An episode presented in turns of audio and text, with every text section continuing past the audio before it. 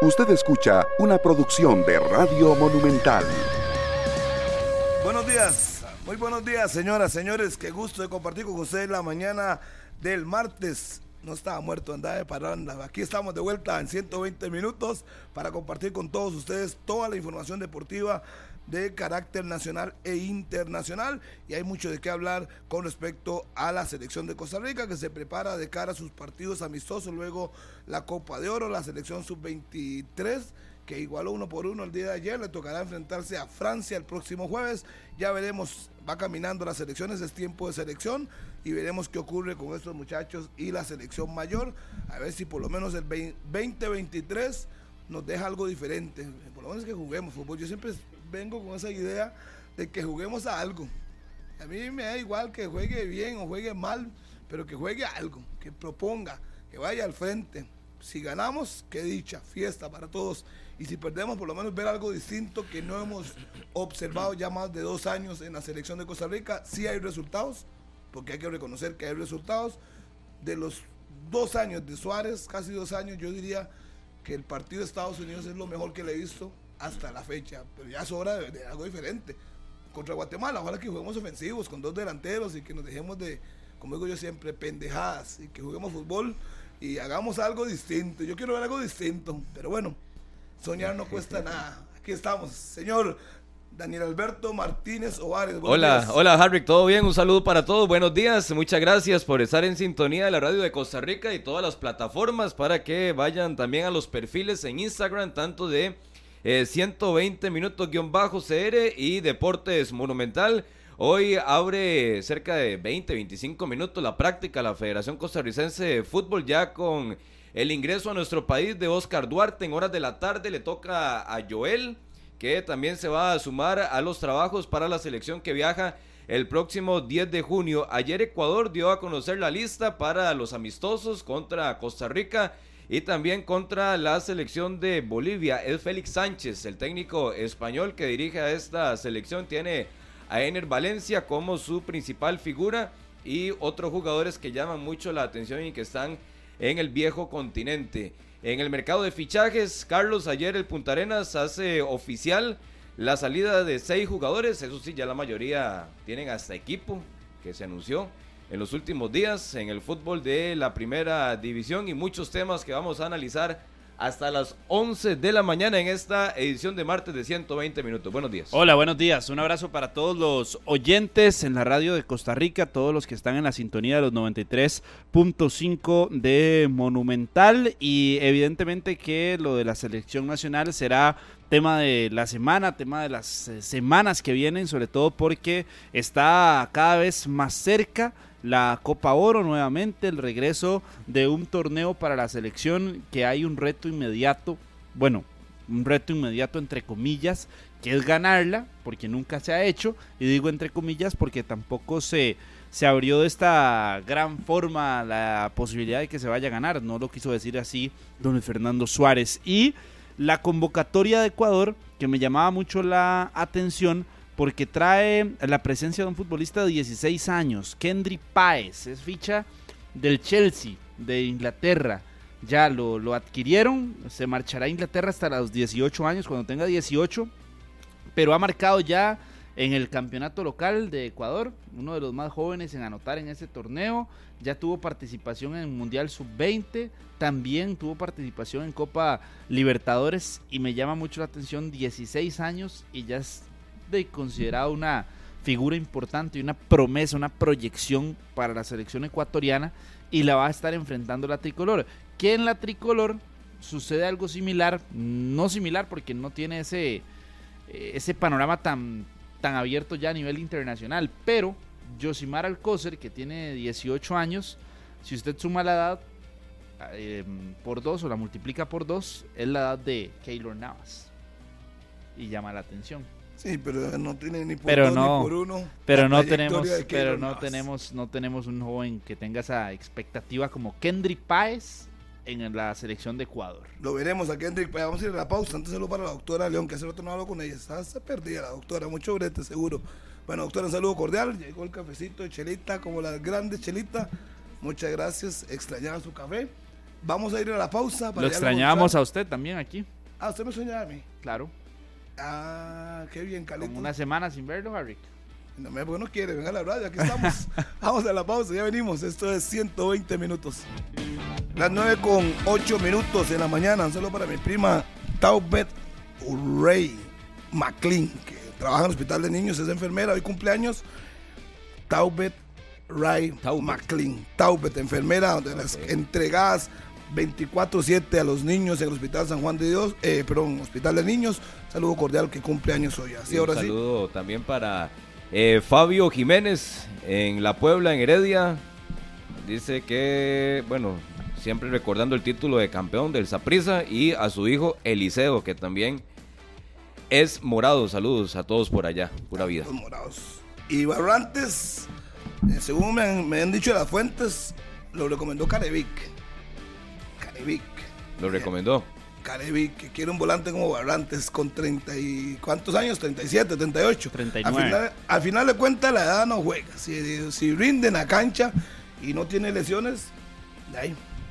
Le salió una oportunidad de oro a Michael Barrantes. A pesar que tenía contrato con, o podría tener ampliación con Cartaginés, toma la oportunidad y yo no lo veo tampoco. Por lo que menos deberían estar preocupados hoy para una contratación que puede ser con un contrato de seis meses o hasta de un año si se firma una posible extensión en su momento. Por. El- la preocupación menor debería ser por la edad, debería ser cuánto va a aportar en cancha, cuál va a ser el aporte, cuántos minutos va a tener en cancha y lo que también pueda sumar Barrantes al, al camerino de la liga. Ahí debería estar el, el enfoque máximo, no en que si tiene o no tiene, cuántos años, cuánta, cuántos equipos, con quiénes ha jugado. Ese debería ser el, El menos, el menos de lo los menos problemas. importante. Y me parece que así lo está manejando la liga, dejando esos aspectos de lado y fijándose 100% en la parte deportiva y el aporte en los próximos seis meses. Punto. ¿Y, y qué cierre de carrera puede tener Michael? Impresionante, ¿ah? Sí, que con la edad que tiene, con el rendimiento súper profesional y que ya eh, en su último periodo como futbolista que llegue a tocarle la puerta a Liga Deportiva de la Valencia dice mucho de la calidad de jugador que también es, porque estamos hablando campeón con Cartaginés, campeón con el Saprissa, que el Saprissa lo quería retirar. Ustedes recuerdan que cuando sale el Saprissa y él mismo Iñaki. lo ha dicho, no, y creo que Catalina también. Yo creo que Iñaki le le, ofreció le, le ofreció ser asistente, Iñaki. Sí, Catalina le ofreció ser asistente de Iñaki. Sí, sí, que le ofreció que ya pensaba en el Saprissa, que ya su etapa había terminado en la cancha y que puede aportar o que podía aportar en los banquillos, pero demostró Barrantes en la última época que estaban súper equivocados en el Saprissa, lo dejaron ir, lo asume el cartaginés, que el cartaginés también tiene su parte en esa historia en los últimos días Arriesgó. si tenía un futbolista como Michael y que es titular con números muy buenos, que es del agrado de Paulo César Guanchop, ¿por qué no lo firmó desde antes? ¿Por qué no lo firmó en febrero? ¿Por qué no lo, lo firmó en, en marzo o en abril? Pero bueno, le dejó eh, total libertad y en el cierre, en el último año que Michael tanto está esperando y que ha pedido públicamente, ese año se lo va a dar un equipo como Liga Deportiva de la Valencia ya para despedirse y cuidado también con un título. Habrá que ver cómo se desarrolla el próximo semestre, el clausura 2024, si se mantiene en el equipo liguista, pero sin duda es el cierre soñado para cualquier futbolista. Sí, para cualquiera, para cualquiera. Y si no, que lo diga Saborío, que se salió de San Carlos, vino a la liga, fue campeón, fue campeón con San Carlos. Un cierre espectacular para Saborío con 40 años, que al final de cuentas, en el fútbol, llámese Barrantes, llámese Saborío, lo que manda es el rendimiento. Y si Michael Barrantes corre en Cartaginés con 39 años, me imagino que Alajuelense va a hacer, intentar hacer lo mismo, un cierre de carrera simplemente espectacular. Y si no le tocan las lesiones, me parece que va a rendir, porque ya lo ha demostrado. Es un tipo que se cuida, es un tipo que descansa cuando tiene que descansar, come bien y en el fútbol al final de cuentas eso es lo que manda, cuidarse. Y yo creo que Barrantes ha demostrado, y a todos nos ha demostrado que la edad no importa, lo que importa es el rendimiento y ante eso, ¿quién va a brincar? ¿Quién puede llorar? ¿O quién tiene la ¿Qué? capacidad para superarlo en este momento? ¿Qué le hizo falta a Carevic en el medio campo que aprueba y solicita la llegada de Barrantes? Un buen Un suplente. equilibrio. Porque el medio Un- campo no es malo. y No, no, no, un buen- un, un equilibrio, un jugador que le pueda dar Ok. equilibrio. Barrantes se puede, a como te marca, No, no. también puede darle mucha asistencia. Le hizo falta uno que ingresara y diera lo mismo de los que de lo que daba Alex López, lo que daba Celso Borges o hasta el mismo Aaron Suárez. Aunque las características eh, podríamos decir que son diferentes, pero ocupaba alguno que le diera otro aporte similar al que ya tenía con los titulares. Ayer lo decía, cuando entraba a dar Domilok, no le generaba eso a, a la Liga Deportiva Alajuelense, tampoco con Rashid Parkins y otros futbolistas que fueron utilizando. Con Barrantes en el fútbol más allá y en la vida de que no hay garantías como tal, si hay certezas y hay seguridades. Y me parece que Michael Barrantes le puede dar una seguridad más importante, más inmediata a don Andrés Carevic cuando vuelva a ver el banquillo y diga, ahí está Alex López o ahí está Barrantes, puede tomar una decisión con más calma y con más cautela, por supuesto. Yo, tengo claro que va a ser titular. Yo también. Y, el, que va, y el, que va, al banco es Alex López. Sí, pero igual. Creería, ¿no? pero pero, pero sigue, sigue haciendo y puede hacer el mismo ejercicio. Cuando vuelve a ver Carevica al banquillo, ya no ve a dar Domilok y dice, es que si lo meto, de ahí no me ha aportado nada. Pero, si mete a Alex López, tiene una, a un jugador que es garantía de titularidad en cualquier otro equipo. Que a Barrantes yo no lo veo en la banca. A Barrantes es lo mismo. A Barrantes yo no lo veo en la banca. No en la banca Venegas tampoco, ni a Celso. ¿Y estará dispuesto Alex López a aceptar ese rol? Porque desde que él llega a nuestro país, el hondureño es titular con cualquier técnico, ha sido titular. Yo creo que si el hombre vuelve a ver el equipo que tiene. Pero. No sé, debe, ser, debe ser vivo. Debe ser vivo. Yo creo que debe aprovechar la, la oportunidad. Puede ser un jalón, hasta, hasta como un jalón de orejas tomarlo y, que más bien levante aún más su nivel. No, pero es que, que yo insisto, el nivel de Alex López en el torneo anterior no fue malo fue un rendimiento de regular para arriba el que tuvo el hondureño. Lo que pasa es que siempre es uno de los señalados por, por muchos sectores por ser uno de los que más tiempo tiene en el equipo. Pero definitivamente que no, no fue uno de los puntos más bajos de la liga el torneo anterior. Jamás podría mencionarlo así. ¿Cuántos años tiene Alex López? De estar en la liga. No, no, no. ¿Edad? 31. 31. Sí, 31. Yo creo que él todavía tiene la capacidad y el margen para agarrar un buen contrato, ¿no? Lo que pasa es que me, han, me están informando que mis fuentes que tendría una oferta muy buena a Alex López para él y para el club para marcharse a la Olimpia. O sea, eso podría ser una opción y que por lo cual la liga y que el Pipo tendría una oferta también de Guatemala. Sí, se habla del municipal. Exacto, una oferta buena para el conjunto Manudo. Pero vamos a ver si Alex López yo, yo, lo que planteo es si realmente Alex López, ahora con la llegada de Barrantes, que va a ser super titular en el medio campo de la liga, va a, asumir ese rol de suplente. Cuando ha estado muy cómodo, cuando finalmente con cada etapa y cada técnico en el banquillo de la liga, el hondureño ha sido titular indiscutible ahora con 31 años, consciente que en un semestre puede jugar muy poco, por más de lo que dice Serrano, que puede entrar de variante, pero... Yo no lo que, en una primera vuelta esté sumando 300, 400 minutos, él no está acostumbrado.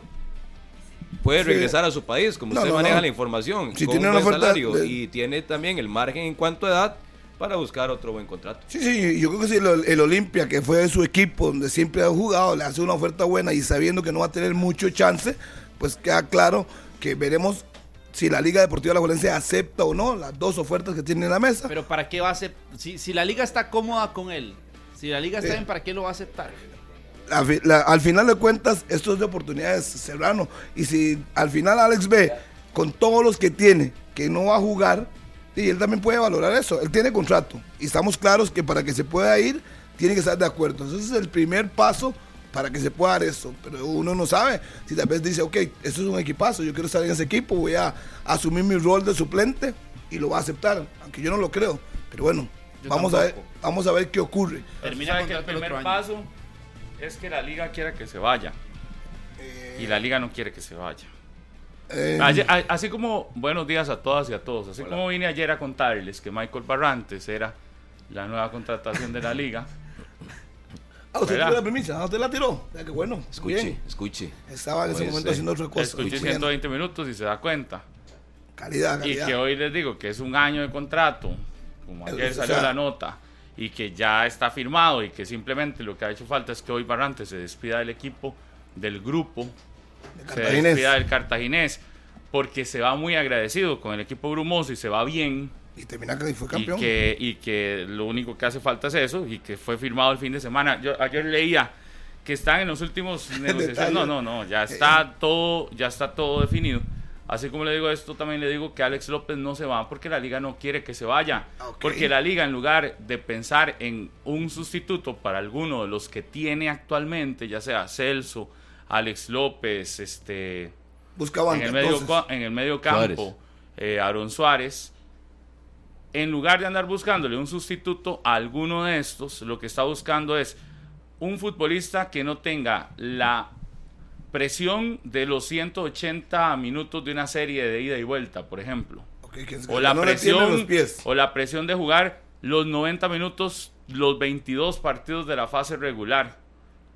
Porque no va a ser necesario ni va a jugar esa cantidad de, tiempo en el equipo. Lo que la liga está buscando es un futbolista que pueda utilizar, si en un partido necesita 30 minutos para cerrar un juego, 30 minutos. Si en la jornada siguiente ocupa que sean 60 minutos, 60 minutos. En otra, los 90, jugará los 90. En otro compromiso no lo ocupa del todo y no va a jugar. Usted dice que quieren bajarle un poco la carga a Alex López. La- Yo Presión. no, más que bajarle la carga a Alex López es una te- la liga lo que quiere es tener en el banquillo la posibilidad de contar, como decía ahora Serrano, con alguien que le cumpla igual o más a lo que hace Celso. Es que Carevic necesita figuras que sean lo que a él le gusta, que sean mixtos, más que un más que un puesto específico, que sean jugadores mixtos, que sean jugadores que puedan marcar, pero también que puedan ser eh, futbolistas que, tienen la capacidad de ir al frente, de generar eh, ofensiva, que hemos visto que a Alex López algunos partidos le han quedado grandes, y estaba claro en decir que van al estadio Ricardo Saprissa y cuántas veces le hemos visto ahí partidos realmente buenos a Alex López. Tal vez en el estadio Ricardo Saprissa no tengan que jugar un día Alex López y sí que juegue Celso y Michael Barrantes juntos. Entonces, lo que estamos hablando es que la liga está apostándole con Michael Barrantes a mantener la Competencia. competencia y también el medio campo con el que hoy tienen El estilo eh, que le a- gusta. a- asegurado. ¿Qué pasa? Eh, tendría que llegar una opción sumamente interesante para la Juelense para que López se vaya, pero no es una no es un plan ni del técnico ni de nadie más. No es problema de plata. Extranjeros que se tienen que ir. El que se va a ir ya, además Ángel. de Dardo Milok, es Ángel Tejeda, que es el que está previsto para que se vaya. Ni siquiera Freddy Góndola. Góndola se queda. Sí, sí, yo creo que de tuvo un semestre bueno y uno ¿Y malo. por qué? ¿Quién tuvo un semestre bueno? ¿Por qué? Hace un año. ¿Y por qué Góndola, ¿y por qué. Góndola no? ¿Y por, atención. ¿Y por qué Góndola no? No está ya definido que se va. Porque ¿quién le asegura a la Juelense que no que vendan a Mora o al dos Alcocer. jugadores Sí, como con el nivel de Gon, de Alcócer o de Carlos Mora no van a tener una propuesta en el exterior en los próximos días, meses? Y sería muy buena, pues son muchachos jóvenes y sería O, una o oferta incluso que, después de la Copa Oro también. que no se puede Entonces, cuando usted dice eso, imagínese la liga deshaciéndose ya de todo el mundo y que le salga una muy buena oferta que no puede desaprovechar por alguno de estos dos futbolistas. Tiene que empezar a negociar con clubes, a ver a quién compra, quién no compra. Claro, igual los, los futbolistas. Ayer estaba confirmado lo que Andrea Aguilar decía desde la semana pasada y creo que se había dicho desde hace varios días de Joshua Navarro y de, y de, Sí, y Villalobos. de Guillermo. Villalobos. Ayer Guillermo en Villalobos. Colombia el presidente de, de- del Pérez Celedón lo dice ya abiertamente, que la liga los, com- los compró. Sí, los compró, Entonces ya estaban, sí, esos dos ya estaban. Ya sabes que tenés ahí a estos dos futbolistas que pueden funcionarte como variante. Es lo mismo a lo que voy con Barrantes, eh, lo que está haciendo con Joshua Navarro y con Guillermo Villalobos, es volver a ver cam- al banquillo Le está dando banca. y poder decir, mira, ahora sí tengo otra opción. Cuando sacaba a Josimar Alcócer y metía a Góndola y Góndola no le reaccionaba en los partidos, Carevic se quedaba sin alternativas porque Creichel Pérez tampoco le generaba diferencia, porque Andrés Gómez tampoco. Ahora va a observar a un jugador como Joshua Navarro que ya fue por lo Ya lo menos. vio, ya lo vio, ya tuvo una seguridad importante de que es un jugador bueno y que tuvo regularidad el torneo anterior. Además ya fue legionario, estuvo por Canadá también, jugó la Conca contra ellos mismos. Sí, ya lo Pero- conoce, algo la visto. Lo que Igual sí la dirigencia hecho- de la liga me parece que con lo que plantea Pablo, tanto con Góndola y con Alex López, sí tiene que marcarle muy clara la ruta a estos dos futbolistas. En el caso de Góndola, que va a tener otra oportunidad para convertirse en el góndola que vimos hace un año. Exacto. En el clausura 2022, que termina eh, mostrando un buen nivel el panameño, pero que a partir de ahí ha caído y bastante en su rendimiento. Y lo de Alex López es el rol que a partir de ahora va a asumir en el equipo de la liga, que no le ha tocado en su etapa siendo jugador rojinegro y que le va a cambiar a partir de ahora. Lo que es un hecho es que en el Alajuelense otra vez se está convirtiendo la liga en el equipo mediático, donde, donde lo critican mucho y donde la liga termina siendo campeón en los últimos años, ¿verdad? Que es en el mercado de fichajes. Desde ahí la liga le gana a todos, A todos. mediáticamente hablando, ¿verdad? Porque de lo último o de lo que se está hablando en este país desde ayer a las 9 de la mañana, acá en, en, en- en todos los medios de comunicación, desde ayer a las 9 y media, 10 de la mañana, de que es que Michael Barrantes iba a ser el nuevo jugador de la liga.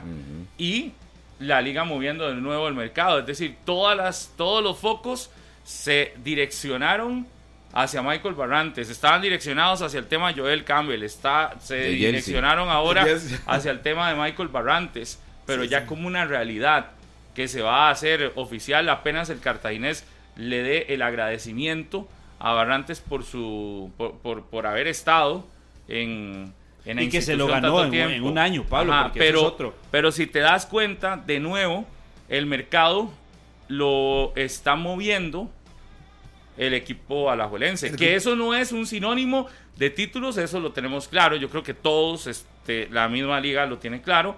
Lo que sí uno no puede negar es que este Liga Deportiva Alajuelense tiene una tiene, tiene una diferencia con respecto al resto, es que cuando llega al mercado de fichajes, la liga eh, es la que lo mueve. Saprisa dice, yo no lo muevo, pero le gano títulos, eso también es real. Pero si hoy tenés que ver al equipo del que todos hablan, no solo por haber perdido el título de hace una eh, semana, días.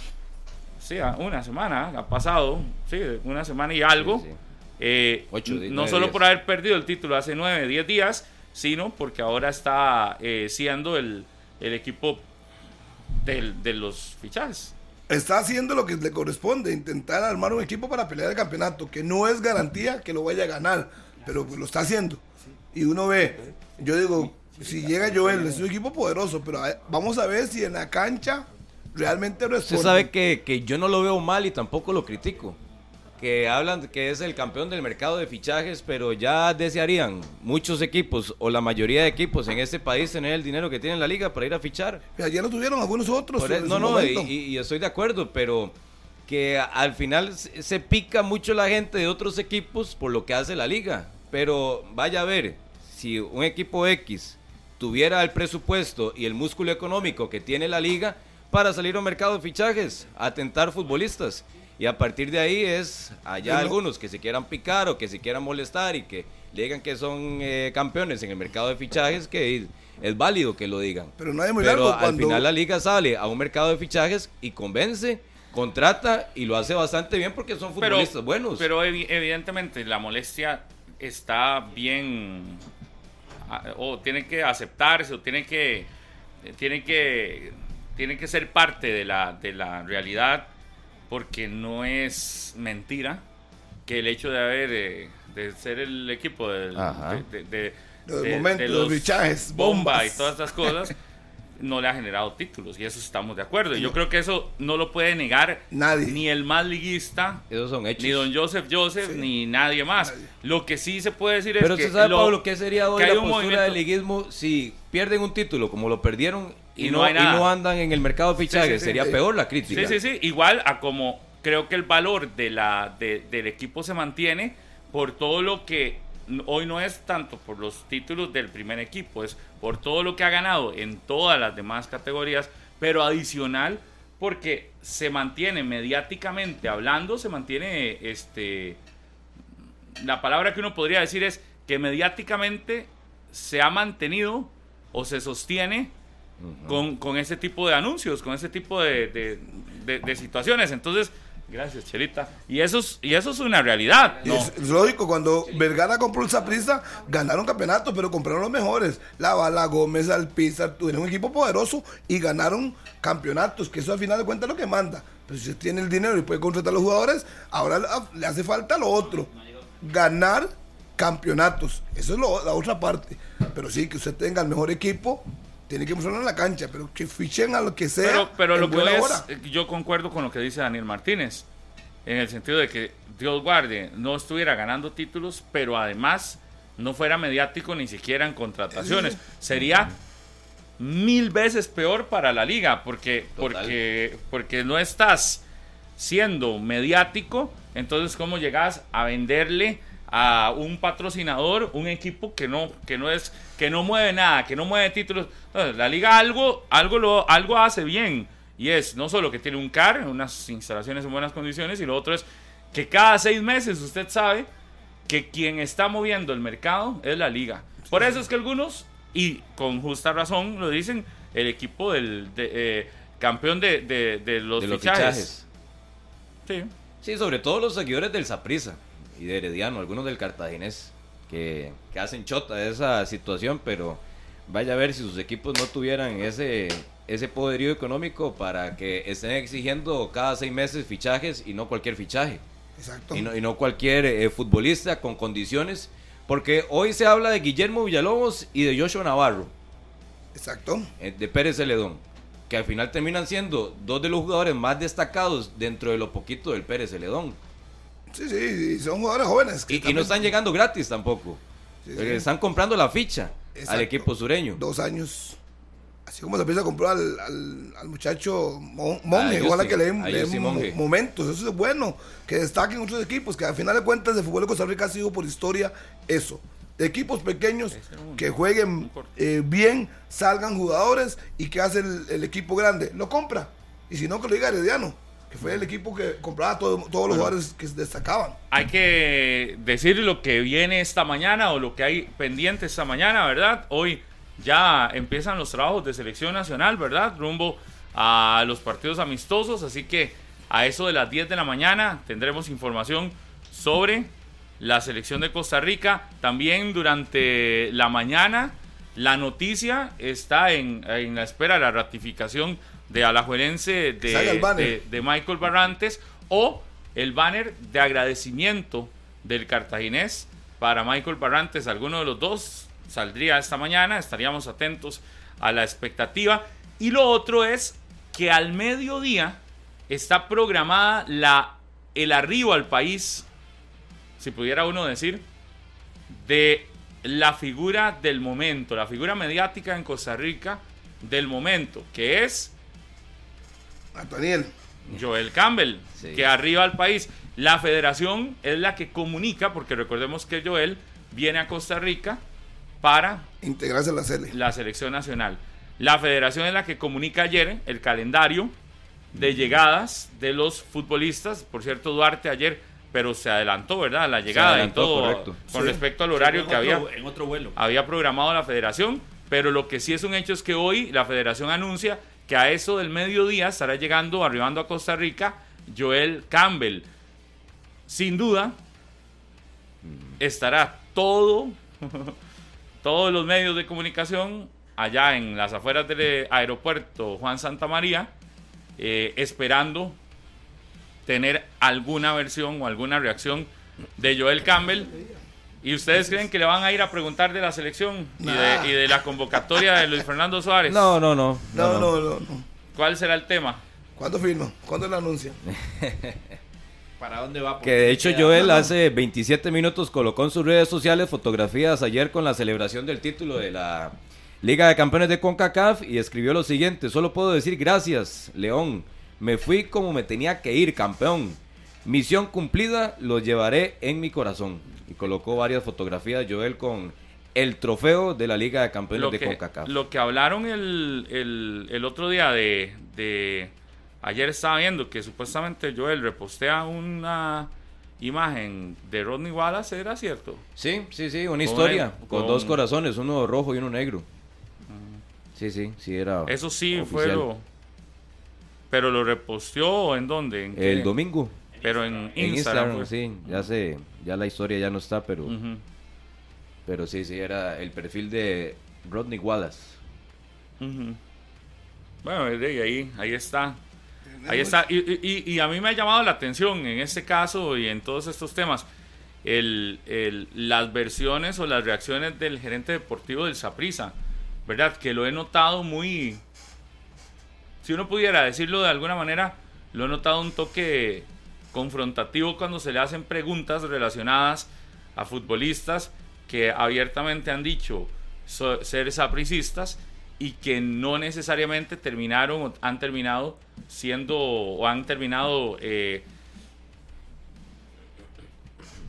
Llegando jugando al equipo. al e- con el equipo Pe- morado. pero tiene ¿verdad? una buena ti- tiene un buen respaldo cuando habla de eso y es el hecho de que tiene los títulos entonces no se le cuestiona tanto por parte de aficionados que ya han estado acostumbrados a que se vayan muchas figuras a otros equipos pero el respaldo que tiene Catalina es el respaldo que también están esperando los aficionados que no es la firma ni de uno ni de otro es el título y es el respaldo con el que él ha llegado a hablar y ha dicho, no, es que nosotros no hacemos los refuerzos bomba. Y ha tenido el mismo discurso que Juan Carlos Rojas muchas veces, cuando dice, nosotros no estamos interesados en ganar Sí, el mercado. pero, pero yo, no me yo no me refiero a esa declaración, porque esa declaración la da Juan Carlos Rojas cada vez que le preguntan algo. Entonces, este, lo que está haciendo es copiando la declaración de Juan Carlos Rojas en ese, en ese sentido.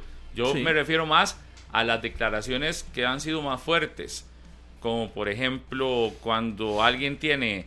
eh, hubo una donde dice, cuando tienen la oportunidad de demostrar a su afición realmente lo, lo, lo- los morados que son, que no lo hacen y ese tipo de cosas. Entonces, sí me parece, sí me ha llamado a mí la atención muchísimo el hecho de que, de que hay un, de, de que es cierto y que hay una forma muchísimo más confrontativa de Ángel Catalina cuando le preguntan sobre el tema.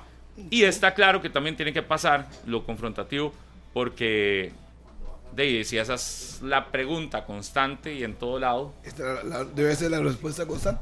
Es que mientras tanto, mientras que le alcance ganando campeonatos, no va a tener problemas. O sea, cuando ya no le, si no le alcanza la cuerda y no gana campeonato, y entonces empieza a perder y a perder, entonces la gente sí va a empezar a presionar. Es que hoy el equipo bicampeón están tranquilos porque su equipo le está rindiendo en la cancha, sin mucha contratación bomba.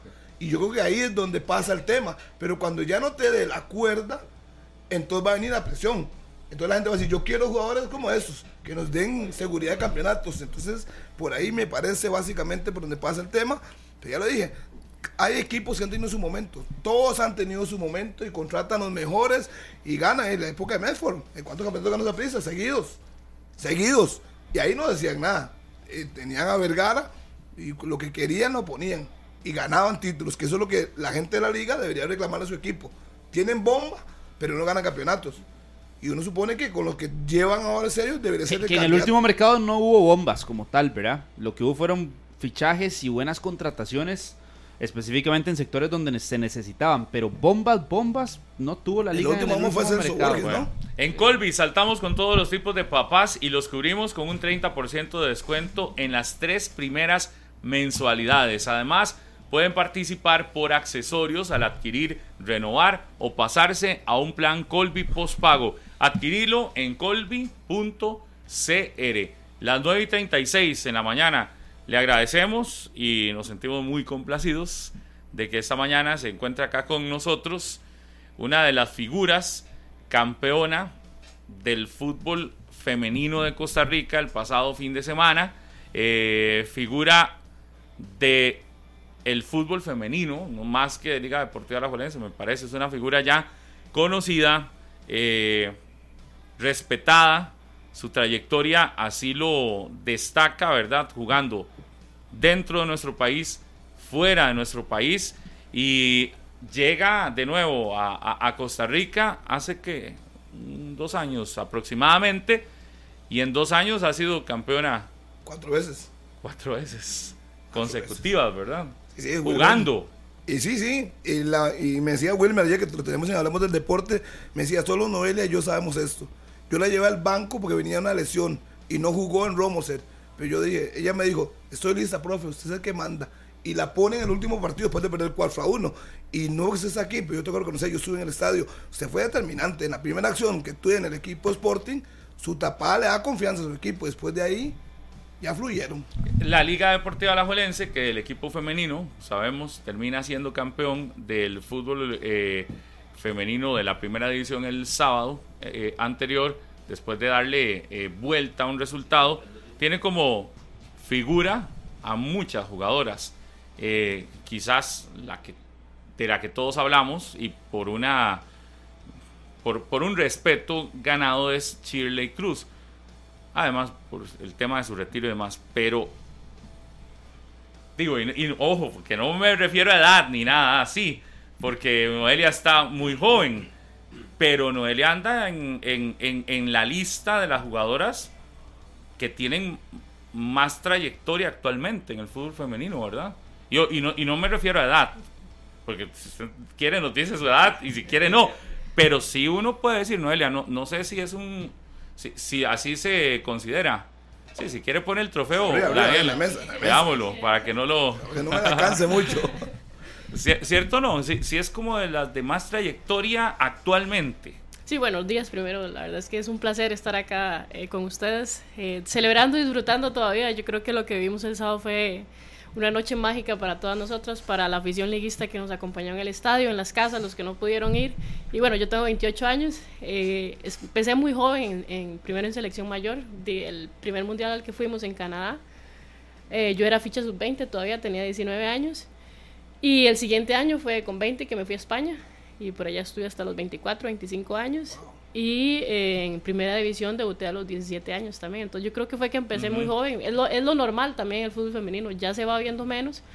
Pero hace años era lo normal con 16, 17 años estar debutando en primera división. ayer leí un tuit suyo que decía... ¿Cuándo? ¿Cuándo? Pero es que, no, es, que este que le va a preguntar no tiene nada que ver con el título. Y la semana pasada teníamos acá eh, a, jugadores del Saprissa que acaban de salir campeones. Y, y sí, si hablábamos del título, todo bien, pero yo creo que en muchas ocasiones necesitamos conocer más allá de la, de la figura que vimos este, eh, volando en el arco el sábado anterior o en el torneo, en los torneos que ha ganado la liga, sino la parte más, más, más, más íntima que no se convierte íntima cuando, cuando publica usted que vuelve y pone, no, no, lo, no lo busqué para tenerlo, pero cuando lo leí dije, esta es la primera pregunta que le voy a hacer a Noel. Porque pone, regreso con las entregas de... Y puso como de Tres Ríos a, a, la garita. a la garita y unas fotos de unos alfajores, creo, no sé, y unos arrollados de... Un crocante. Oh, ajá. Y yo decía, pero ¿Qué es esto?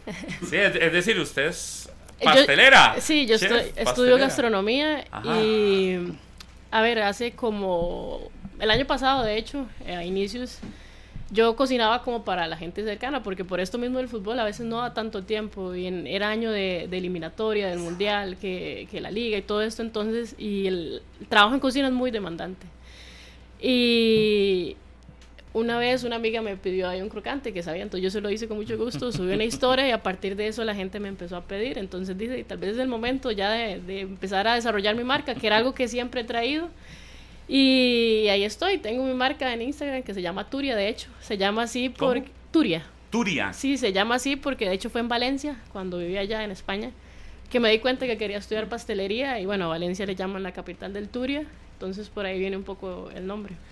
Pero, pero, pero realmente, ¿qué, estoy buscando la cuenta, pero ¿qué, realmente ah, hace Turia Ceres? Sí. Ajá, dice Turia Pastelería. Ah, sí, aquí está. Tiene 1472 seguidores ya. Ahorita la No, 1476 ya, 79, sí. Sí le está subiendo. Turia Pastelería. Y estoy viendo las fotos. en realidad no le doy mucho mantenimiento a las redes. Sí. Sí, no, no, ahí lo, lo, mínimo y lo básico. Pero ahí, pero ahí sí le pueden hacer pedidos. Sí, sí, claro, sí, sí, sí. De hecho, ahí tengo unas historias que puse ayer con eso mismo del tweet. Y fue eso, que hace como... Ya va por 1500. Ahí, Ah, bueno. va- se le va a disparar a dos mil, ya se lo dije. no, de verdad. Se le va a Ya va disparar. por 1500. La inventó así, Nuria-CR. Para que hagan pedidos. Ahora, ahora, Y de micrófono, hecho- ahora, ahora, ahora. Y de hecho tiene una historia donde dice entregas esta semana, viernes 9 de junio, crocantes y alfajores desde la Guasima a Tres Ríos y dice luego pedidos aquí. No, pero es que usted esas fotos. Póngase vea, las pilas, no. no, tiene mucho brete ahora No, pero usted vacaciones. ve esto y Riquísimo. dice, sí, yo quiero sí. un crocante de eso. Turia-CR. Pero qué, qué bonito escuchar una eh, esta otra parte, no sé si usted la, la, la habla mucho, ¿verdad? Que casi nunca la No, casi menciona. nunca, eh, por lo mismo, digamos. De hecho, ahí puse que el viernes, porque normalmente yo hago entregas nada más un día a la semana. Eh, de hecho, mañana empiezo como a cocinar, miércoles, jueves, y entrego viernes. ¿Y cuánto cocina? Eh, me dedico a. Llego a entrenar, me baño. Bueno, me baño en el car, desayuno, llego a la casa y empiezo todo el día. A bretear Me he todo el tenido. día. ¿Cómo? A bretear todo el día. Todo el día. Me he tenido que organizar mucho, parte de la inexperiencia de todo esto, porque antes me daban las 2 de la mañana y a las 4 y media me tenía que levantar para entrenar. Y yo no, es que me tengo que ordenar porque di, al final ni voy a rendir en- en- entrenando ni voy a pasar cansada todo el día en la cocina. Pero ahora tengo un muchacho que me hace las entregas, pero, o sea, casi durante un año era yo la que hacía las Si no podía entregas. tirar el tiro de esquina y la cabeza. No, exacto. Es que, Exacto. es que yo creo que es llegar a entender que el fútbol igual no es para toda la vida. Que todavía en Costa Rica el 100% del fútbol no todas pueden vivir, ¿verdad? Algunas ya tendrán el chance de dedicarse más tiempo, pero otras no. Es decir, hay ejemplos todavía de, de jugadoras en primera división que tienen que a veces ni entrenar, ¿verdad? Que llegan a equipos sin entrenar. Y eso yo creo que no es una sorpresa. La liga no, en la liga no pasa eso. Pero sí estamos claros que hay equipos donde quizás se reúnen a entrenar en una noche y de ahí eso es lo que toca porque muchas son madres, otras son amas de casa, otras son estudiantes, otras son mujeres que simplemente se tienen que dedicar a, a- ver cómo subsisten ellas y, eh, la realidad es esa. Sí, yo creo que somos muy conscientes, en la liga tenemos muchas facilidades y muchas más oportunidades, pero también somos conscientes porque ya pasamos por eso. Yo recuerdo cuando yo empecé en el desaparecido Flores de Heredia, eh, entrenábamos tres veces a la semana, a las siete y media de la noche, de siete y media a nueve, porque era cuando había cancha disponible, por ejemplo. Y todas esas cosas uno las entiende y es parte del cambio que vamos viviendo. Yo también sé lo que es ser 100% profesional cuando estuve afuera y sé cómo el cuerpo lo agradece, eso totalmente. Solamente entrenar, descansar, hacer siestas durante el día, no andar corriendo que con la comida, que a veces eh, está esto, digamos, con este proyecto mío, que, que yo soy mi propia jefa, entonces puedo acomodarme los horarios. Por ejemplo, la semana pasada que había final miércoles, sábado, yo simplemente no metí pedidos porque sabía que era una semana completa de fútbol. Entonces me puedo dar esos chances, pero hay compañeras que no, que tienen que sí o sí cumplir un horario. De hecho, el, el martes nos concentraron, el viernes también, entonces estábamos diciendo que al final eso también nos obliga a nosotras a no trabajar, porque, eh, por ejemplo, Mariela, que ella tiene su propio gimnasio, Majo, que tiene su programación en línea, Gaby, que trabaja en el mercado de la liga también, y ahí puedo seguir con todas las compañeras el que nos concentren también nos da, es, nos obliga a no trabajar, porque por ejemplo, si el martes no nos concentran, yo sé que la mayoría hubiéramos trabajado el martes y así. Entonces, eh, es parte del cambio que vamos buscando también, esas, esas facilidades. Pero, pero y, y también está claro que en el caso suyo es como mm, e- este otro emprendimiento, es más una cuestión de un crecimiento personal de lo que usted quería llegar a hacer más que una necesidad. Las dos cosas. Sí. Sí, sí. Porque digamos, como usted lo decía, creo que son muy pocas, muy, muy pocas eh, las jugadoras que pueden decir que, que con lo que les pagan en fútbol pueden vivir. Pero personalmente, y también por el estilo de vida que uno lleva, yo creo que uno se termina acomodando, pero si uno quiere seguir y llevar un estilo de vida también, Claro. eh, de ahí se acomoda a eso y sabe que si tal vez con el fútbol no le da, entonces también tiene que, que hacer estas otras cosas. Hacerle algo, al- arrimarle algo a la, a la Exactamente. orilla. No, pero y- y en Costa Rica es muy normal. Casi todos Hacemos algo diferente. buscamos algo, un ingreso adicional. Y, y por dicha somos así. este, los ticos, gracias a Dios, no Nos somos vagos. Nos gusta vestir bien, Porque- comer bien, hay que trabajar. Y si el fútbol no le da, le da toda la cuerda y que buscar a Y usted. además que tenemos creatividad, porque Sí. algunos será como pastelería. Yo, yo le, le digo, yo le pu- pues, presté atención bastante porque ese, a mí me hubiese encantado aprender a hacer cosas así. de verdad. Sí, sí, sí. Es No, como a mí- de- es como a mí que me gusta manejar. Yo salgo de aquí y me voy a manejar. en Feliz, taxi. se va. Y estoy feliz y no, nadie me habla de fútbol, alguno que otro que sí, y ando feliz manejando el taxi. Y me entra plata adicional que Claro. sirve para muchas cosas. Pero estás hablando de un adicional. Claro. Cuando ya es una realidad que tenés que hacerlo y lo que es opcional o lo que hace por gusto no te da plata, es, ya es otra. Y hay muchos colegas que hoy en día, eh, de muchos equipos, que es así. O sea, más bien el fútbol les genera un gasto. Y es, tienen que agarrar plata de sus trabajos normales Pagar para pagar pasajes, que esto, que lo otro.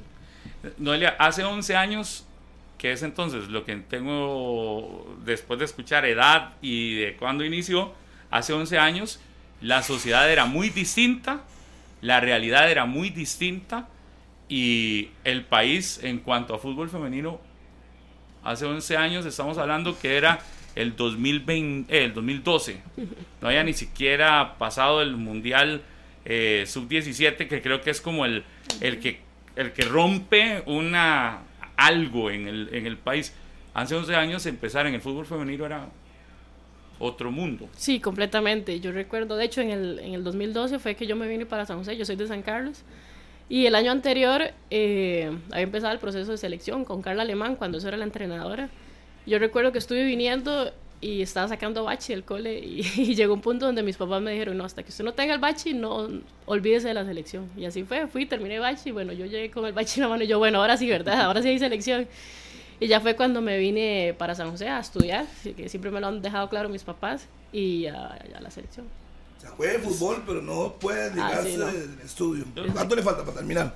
Eh, por esto mismo del fútbol, digamos, ahorita no estoy, eh, estoy aquí en la Sullivan, de hecho, eh, aquí cerquita. Eh, por esto mismo el fútbol es como por, las materias son como por módulos, entonces puede que un módulo dure un mes y medio, dos meses, depende de lo que sea.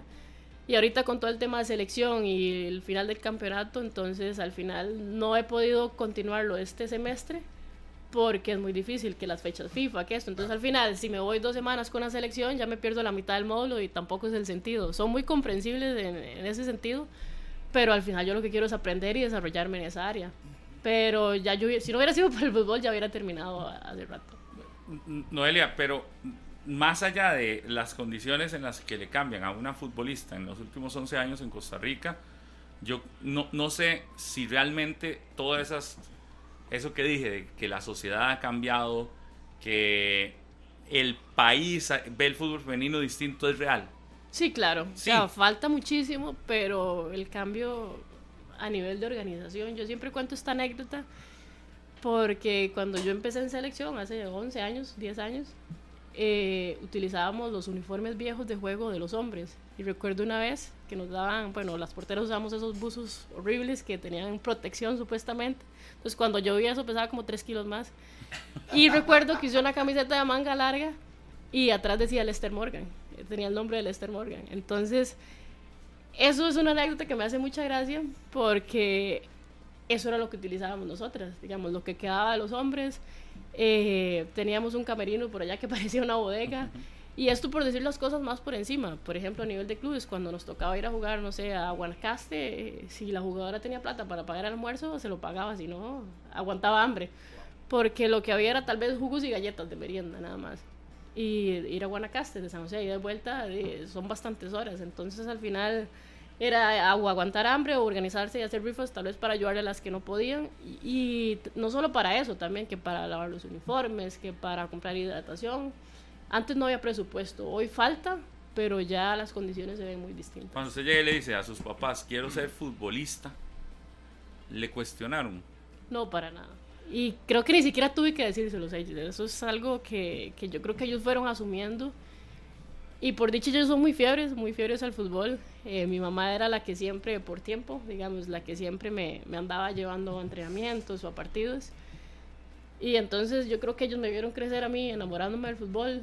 Y ellos más bien fueron los que, porque hasta eso, antes no se encontraban escuelas de fútbol Es que- femenino. sí, Exacto. y menos allá en la En. San Sí, Carlos, sí. Era, era- yo soy de un pueblo como a una hora de Ciudad Quesada, ¿Cuál?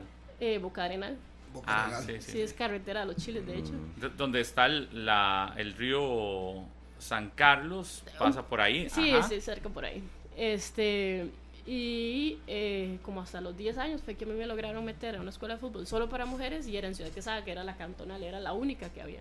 Después de eso, en el pueblo y todo eso había escuela para, para hombres. Pero ¿cómo hacía? Desde. Bocarenal hasta Sí, mi mamá me Ciudad llevaba. Quesada. Eran dos veces a la semana. ¿Y se ven con sus primos o con los amiguitos Con los vecinos, sí, con los vecinos. Sí, hombres, Sí, la hombres mayoría. siempre en la escuela, en el barrio, siempre, siempre. ¿Y siempre portera o jugaba al campo? No, campo. Hasta los 13, casi 14 años fue que, que me hice portera. ¿Y por qué portera? Eh, yo creo que los que terminamos de porteras fue casi que por accidente en el mismo equipo de San Carlos. sí, eso nos dicen. De hecho, en, la, en las mejengas del profe, del profe Wilmer siempre me pongo delantera. Entonces, y el equipo eh, competíamos para Juegos Nacionales y la edad era de 20 no cumplidos. Y ya nos quedamos sin portera y yo era la, la más alta. Y cuando eso en las mejengas, a veces me ponía portera, era al revés. Entonces, un papá me dijo que por qué no probaba. A ver, a ver si me gustaba. Y bueno, ya, ya, ya. Pero eso lo, lo probó cuando estaba en San Carlos o ya se había venido para No, acá? no, en San Carlos. Yo me vine para, para San José a los 17 años. 17, casi 18. Pero usted entonces empieza a jugar, que recuerden, una escuelita de fútbol hace, eh, ¿cuántos años tenía? Eh, 10, 10 años tenía. Con 10 años. Y iba a la escuelita a Ciudad Quesada y en Ciudad Quesada tenía que un grupito de compañeras, algunas Sí. otras Era, se es que dedicaron era- otra vez al, al fútbol de las que recuerda o no. Algunas, bueno, de hecho yo tengo varios aquí que todavía estamos. Este, Kenji de Saprissa, jugamos en San Carlos. Jesmy de Sporting, de hecho. Eh, Que usted la recuerda, sí, sí, sí, usted. porque es que al final habían tan pocas oportunidades que estamos en el mismo equipo desde los 9, 10 años hasta los 19, porque era todo el ciclo de Juegos Nacionales. Entonces éramos un solo equipo, eh, abarcaba 10 edades. Entonces al final, eh, yo a Kenji le llevo, por ejemplo, 5 años creo, pero estábamos en el mismo equipo. Cuando, en ese entonces, que lo normal ahora es que cada dos años cada equipo tiene su categoría, en ese entonces no. Entonces por ahí... Sí, pues en ese, entonces, hablar de categorías, no solo allá en San Carlos, en general, en el país, en el fútbol femenino era imposible. Era, Si había equipo ya era mucho. ajá, ¿Y cómo fue la etapa para venirse a San José? La, la toma de decisiones también de, decir, bueno, dejo San Carlos y me vengo con a el San bachillerato José. en mano. Con lo todo, dejo. ahora sí, ¿cómo fue la etapa para tomar la decisión? Eh, ese año que estaba sacando quinto del cole, eh, habían habido unas visorías para selección sub-20. Yo tenía 17 años, pero ya no tenía edad para la selección sub-17, digamos. Entonces estaba como en ese, en ese intermedio de, de- de categoría. Y de San Carlos nos mandaron a varias, a, a visorías, aquí al Proyecto Gol. Y entonces quisieron que yo siguiera entrenando, pero ahí fue cuando mis papás me pusieron un alto y vinieron y todo, hablaron con Carla Alemán. Y ya el siguiente año, como en febrero o así, eh, ya empezaba otra vez como el proceso, entrenamientos y todo esto y me volvieron a convocar y aquí sí fue cuando, cuando ya mis papás me dejaron venir. De hecho me vine a vivir aquí en Romuser con una tía y ahí fue donde estuve viviendo la mayoría de Que eso es una gran ayuda, vivir Así. familiar, porque aparte que cuesta mucho acomodarse, conocer la ciudad, ir a entrenar. Sí, no creo que mis papás me hubieran dejado venirme sola. Y- igual, y, y me imagino que también para ellos lo más difícil era, es que también, digo, no, no es juzgar ni tampoco, pero muchas veces para los papás dejar a una hija, Claro. y, y uno lo ve no solo pa- si se dedica a fútbol, es decir, hasta las que sea. vienen a, a- a- a- a- a la U y se tienen que venir acá es más complicado y es, y, y es, digo, son las, las, las, a veces las protegidas. En, en su caso, ¿usted era única o es única o, o tiene más hermanos? Tengo una la hermana mayor. yo soy la menor. Usted la, y, Sí. y, y la, y la mayor sí está allá en San Carlos. Sí, sí, ella Y ella nunca se vino para San No, José. no, para no. Usted era la Sí, sí, yo, sí, yo sí fui la que rompí las reglas en mi casa completamente. Pero sus papás le... le y, y aún hoy, me imagino, en este momento deben de estar viéndola. Sí, claro, de hecho en la, en la mañana les puse que, que iba a estar aquí en el programa. Y dice, bueno, avisa cuando, cuando, ya, cuando ya va a estar. Y el apoyo de mis papás ha sido fundamental, ya no solo en, en esto, en que no me pusieran trabas, porque sí he tenido muchas compañeras ah, por esa mentalidad de que hace muchos, incluso hoy, pero hace años era todavía peor, de que no, no, una mujer jugando fútbol jamás. Una pregunta, aunque usted ahora habla de la transición de San Carlos a San José, pero cuando se va para España con 20 años, Cuénteme esa historia. ¿Cómo fue esa historia? Si eran sus papás que se iban para España a jugar sola, 20 años. Pero, pero antes de que cuentes, yo creo que esa parte que estaba diciendo, donde la interrumpió un toque, es fundamental, porque hay una realidad que es la de, la de muchas que no tienen ese apoyo, digamos. Usted nos dice, para ir a, a, a venir a San José, Harry le pregunta para ir a España, claro, pero para irse a España ya tenía tres años. Ya aquí. tomó una decisión antes Ajá. para venir. Pero el hecho de que los papás la apoyaran dejando de lado lo que la gente o el mundo o la sociedad, que es lo que más decía yo ahora, de, cómo ha cambiado la sociedad, decía, también era romper esquemas. Sí, claro. Eh, bueno, primero tomar ese paso de venirme de San Carlos para acá. Creo que también a mí me ayudó el hecho de que aquí iba a estar en familia. Cuando yo me vine, recuerdo que mi prima estuvo una semana conmigo viajando en bus para que me aprendiera las rutas y todo eso. Y este, creo que tal vez Mónica Malabasi se acuerde, pero a mí me salió una oportunidad de irme a estudiar a Estados Unidos como al año de haber estado aquí en San José. Ya yo tenía casi todo listo para irme a, a hacer la U y lo que hace mucha gente, mucho joven aquí. Y recuerdo que, que estando en esas conversaciones, alistando papeles y todo, yo le dije a mi mamá, no, es que yo no me quiero ir, me da miedo y no me fui. Entonces, Y era jugar también. Sí, era lo hice en una universidad. Beca exacto, para jugar. Exacto. Y yo, mami, es que yo no me quiero ir. Y yo la llamé llorando que yo no me quería ir, que me daba miedo, que esto y que lo otro. Entonces recuerdo que mi mamá llamó a Mónica y le dijo que, que, que, o sea, que agradecíamos todo, pero que al final yo no me quería ir. Como a los dos años fue que me, que me llegó, después del Mundial de, de Canadá, el mayor, yo había jugado el sub-20 el año anterior y entonces en ese Mundial... Eh, para hacer nuestro primer mundial, los resultados fueron muy positivos, lo que se vio de Costa Rica fue muy positivo, entonces creo que como que a nivel internacional voltearon a ver un poco a las jugadoras de acá y a los el mundial fue en julio, agosto, como en noviembre me llegó una oferta. Primero me llegó una de Noruega y estaba en eso de que si la aceptaba y en eso me llegó la de Levante también para irme a mitad de temporada, que era en enero. Cuando hablamos de fútbol profesional o a la hora de tomar una decisión para, para ir a Europa, evidentemente sin, sin los montos, pero son montos, ¿cómo, cómo, es, ¿cómo son las ofertas a nivel internacional en el fútbol femenino? O sea, ¿cuál es ese respaldo que verdaderamente usted recibía en la oferta y le decían, bueno, le vamos a ofrecer y, cuáles eran las cero. garantías? Sí. No, pero, pero las garantías ya a nivel internacional, porque evidentemente tiene que recurrir en muchísimos gastos a la hora de irse. Y es lo mismo, los montos que se manejan o se manejaban en esa primera vez que yo me fui, o por ejemplo, hace tres años que me fui por segunda vez, son muy distintos. Pero en ese entonces, por lo menos, yo pensaba, ok, sí, aquí no ganaba nada. Eh, todavía vivía, digamos, de mis papás. Entonces yo decía, por lo menos que me dé para pagar las necesidades básicas, que me dé para gastar y que me dé para ahorrar. Entonces eh, creo que eso era lo mínimo. Y ya con eso, pues, eh, estamos bien. Y tenía el apartamento seguro. Sí, no sí. tenía que invertir en eso. Sí, exacto. Pero, pero estamos claros que no era para hacer una... Millonaria, hacerse millonaria. No, no, para nada. A pesar de que era Europa, a pesar de que se estaba yendo al, al primer mundo donde el desarrollo del fútbol femenino ha sido muchísimo más adelantado que lo que estamos viendo nosotros acá. De hecho, esa primera vez que yo me fui, eh, España estaba como viviendo esa transición de pasar de un fútbol amateur, en el que ya había muchas condiciones, a la profesionalización. Pero no daba, es decir, usted se viene para Costa Rica y no se viene millonaria. Ah, no, para nada. No, no. Sí pudo guardar algo de dinero. Sí, sí, digamos, que era eso en lo que yo me fijaba, que me dé por lo menos para ahorrar algo. Que ya sus papás no les no, no tuviera usted que seguir dependiendo. Exacto, de hecho yo cuando me fui para España fue cuando a partir de eso dejé de depender de mis papás. Se viene para Costa Rica y luego se regresa, ¿verdad? Es Cuando me vengo para Costa Rica, eh, fue cuando yo, eh, bueno, nos fuimos para la eliminatoria del Mundial de Francia, que quedamos fuera, y fue cuando me, me lesioné del brazo, que estuve casi un año fuera. Cuando vuelve la lesión es que ficho con Saprisa. Y ahí es donde eh, se hace un poco difícil por el tema económico también, porque es otra vez volver a la realidad de hacía cuatro años cuando me había ido. no ganar nada. En- eran viáticos, eran viáticos completamente. Viáticos que ni siquiera alcanzaban para cubrir el- lo mínimo, digamos.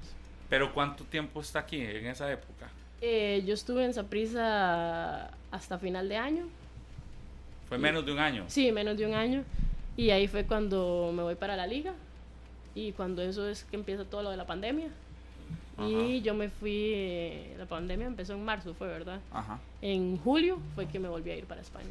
Y, en, y ya esta segunda vez que va, en plena pandemia, ya ganaba. Sí, otra sí, vez. sí, sí, ya. Ya tenía mejores condiciones Sí, a las que tuvo con el Levante en la primera Sí, claro, en el primer completamente. paso.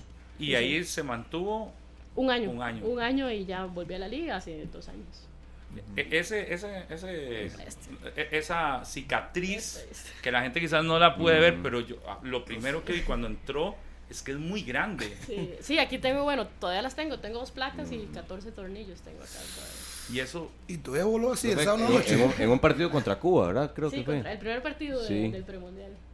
esa cicatriz no se va a quitar nunca. Ah, no. Va a ser la, el recuerdo, me imagino, más doloroso, pero que, que- cuando ve esa cicatriz, ¿qué piensa? Eh, en lo que me dolió ese día. y en lo difícil que fue eh, ese torneo para nosotras como selección. Eh, ya muchas expectativas y al final, eh, es como yo lo veo, es una opinión muy personal, fue un fracaso para mí total, haber quedado fuera del mundial con, con la selección que teníamos y también por como me había ido a mí. Que... ¿Usted creyó que no iba a volver a atajar después de eso?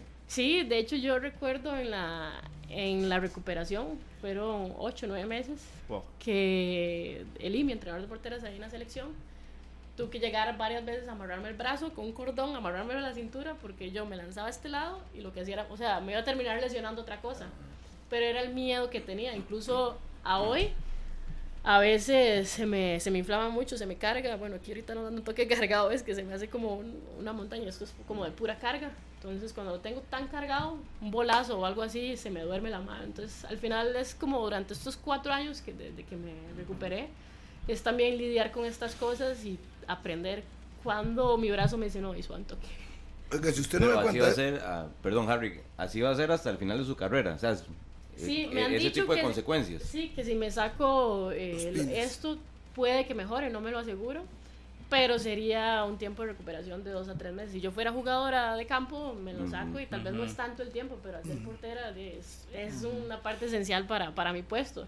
Entonces serían por lo menos tres meses de recuperación y bueno, no, no es algo como tan fácil, una decisión tan fácil de tomar. Entonces de momento prefiero como aguantar esos dolores o lo que sea cuando llegan, darle chance, ya conozco, sé cómo, cómo tratarlos y, y seguir jugando. Pero hoy se nos cuenta eso, pero si yo el sábado que la veo a usted, que en la primera jugada que sale y sale a chocar, uno no, no podría pensar que usted tiene algún temor, porque yo no en ningún momento la vi, se lanzó se- y uno no, no podría imaginarse que vive eso.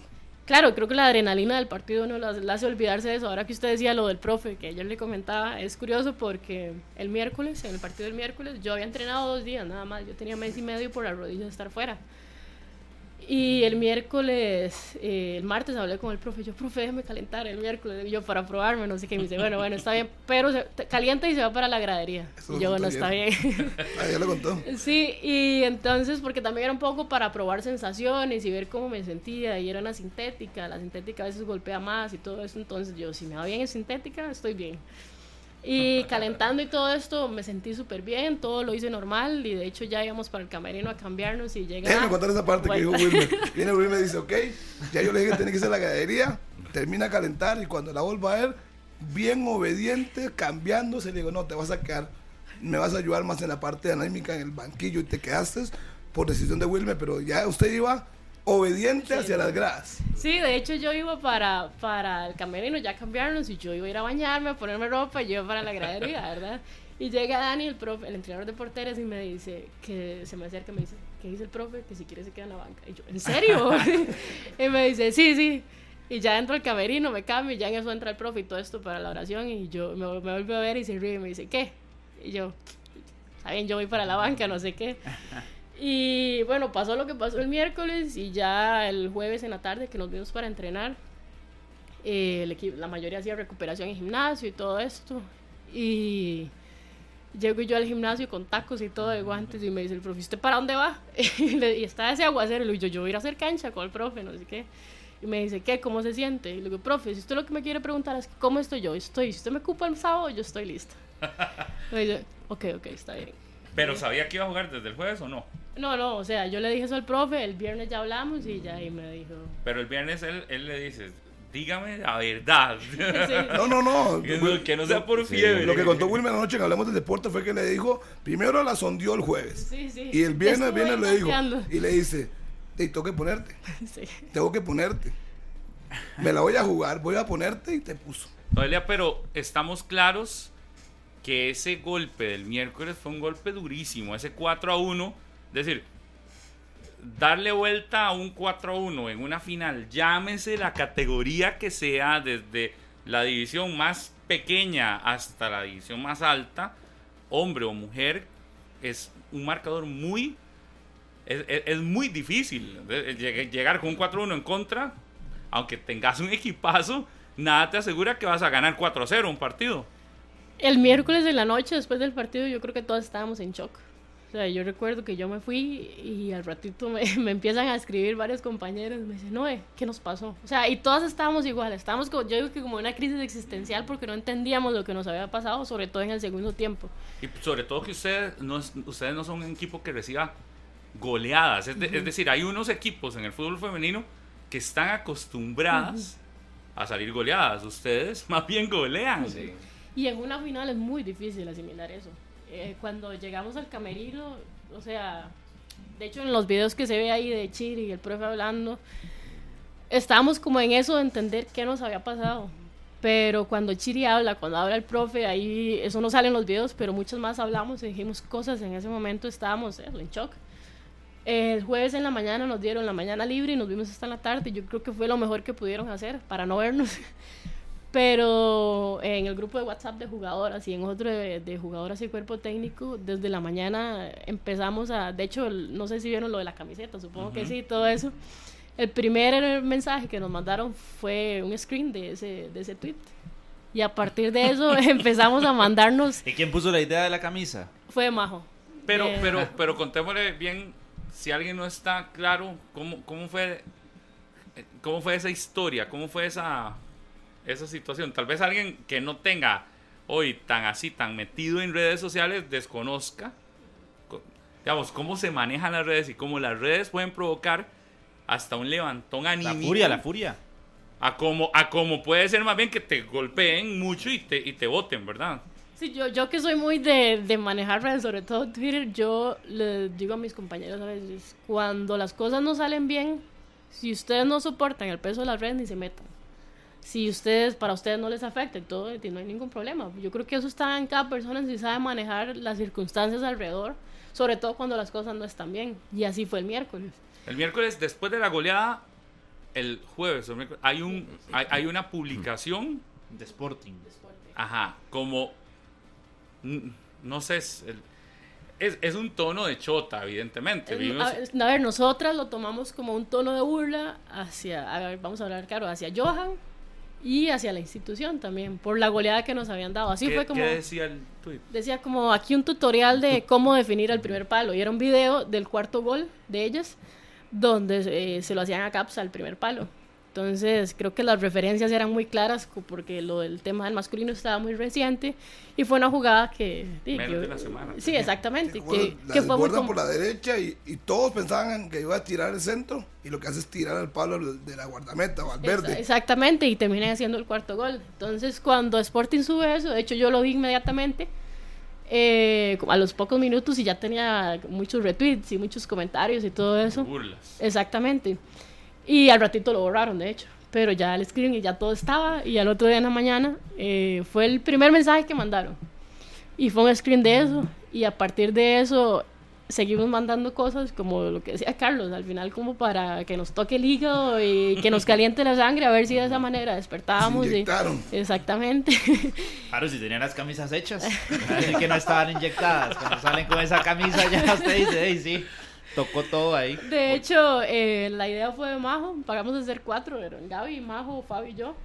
Y Gaby fue la que las pagó a hacer y de hecho Gaby las tenía en la oficina ahí en el estadio. Dice Gaby, las tengo en mi oficina. Si no las podemos usar, ahí se quedan y nadie se da cuenta de esto. Pero, pero bueno, al Ah, final- bueno, Gaby ustedes mismas, con, Sí. con plata de ustedes, sí, fueron sí, las que la pagaron a hacer. Sí, exacto, las ¿Y, pagamos. y hacer. el- quién se las diseñó?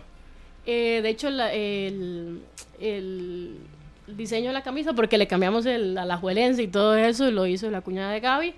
Y Gaby con contacto ahí las pago a hacer, de confianza también. Aquí hay un montón de gente. Ya empezaron a mandar el tweet como de Ah, bueno. La gente está en todas. Sí, ¿ves? Y a partir de eso, de eso empezamos a, a mandarnos cosas al Es- grupo y a motivarnos.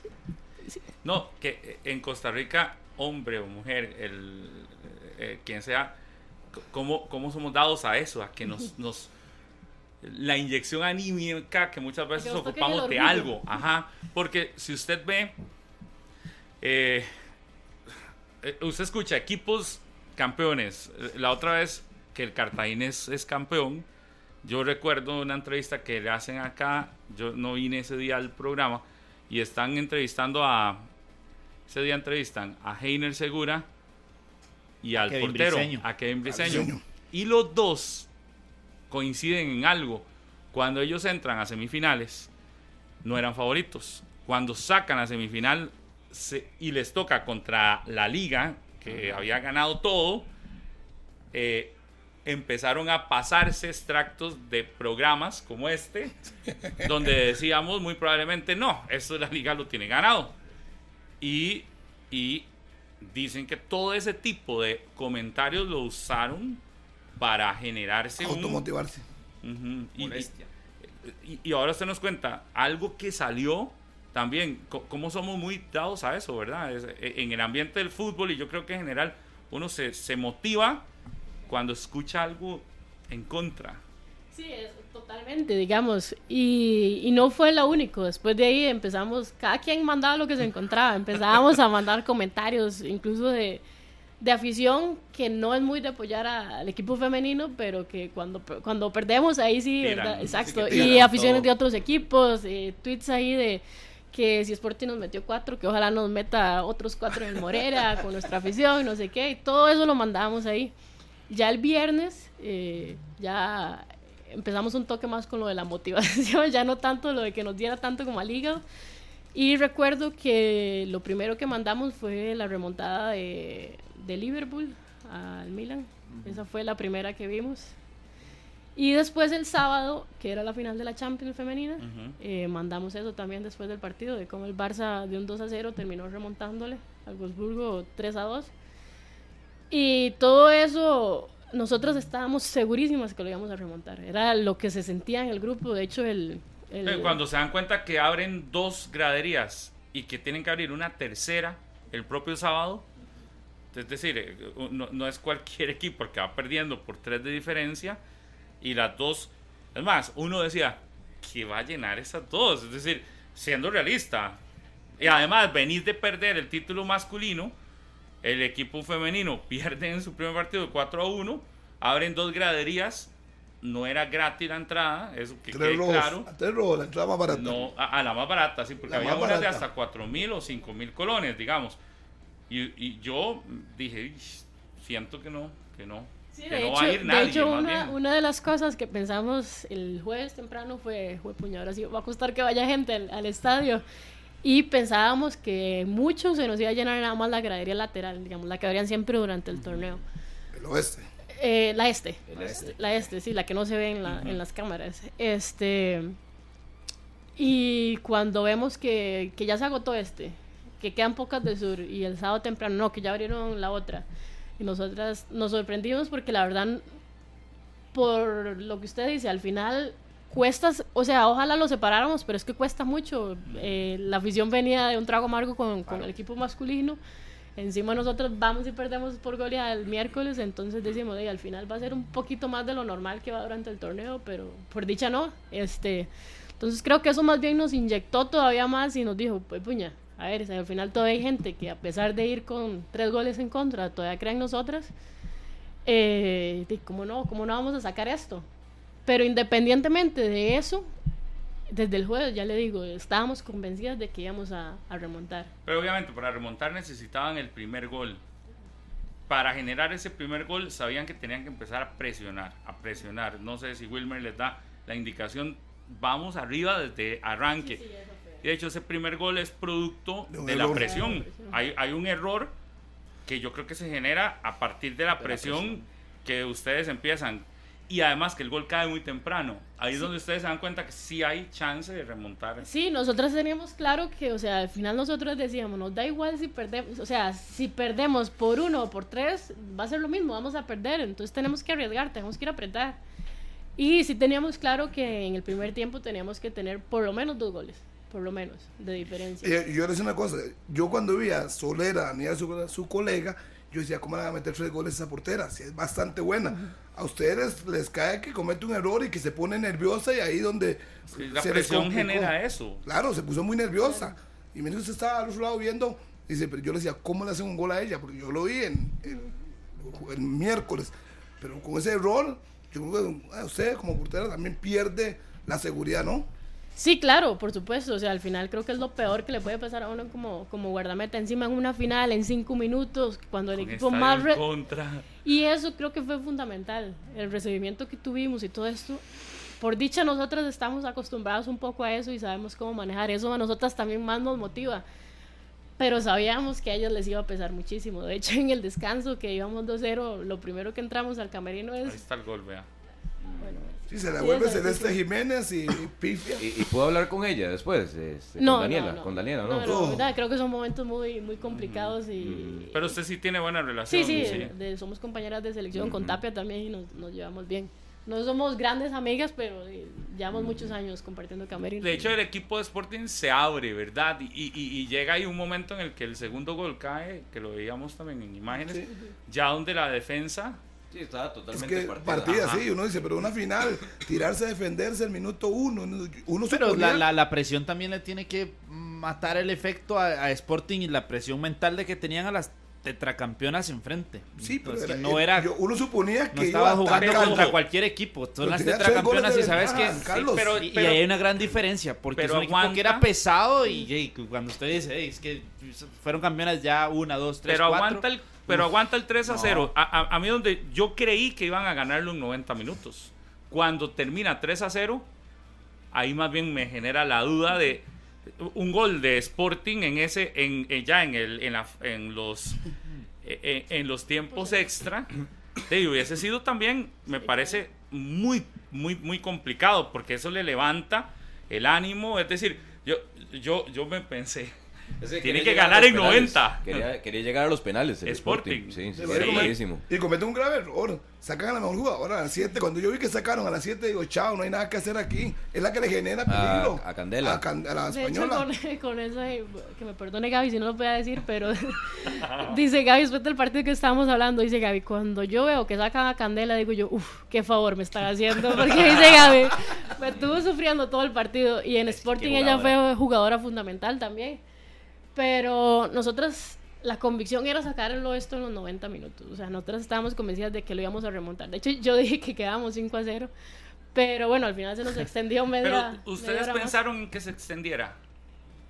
Querían que se extendiera. Eh, a tiempos extra, Ajá. no, no, no. Nosotras, digamos, practicamos penales y todo, pero porque hay que hacerlo. Es- Pero en el grupo nunca se habló de llegar a penales, nunca.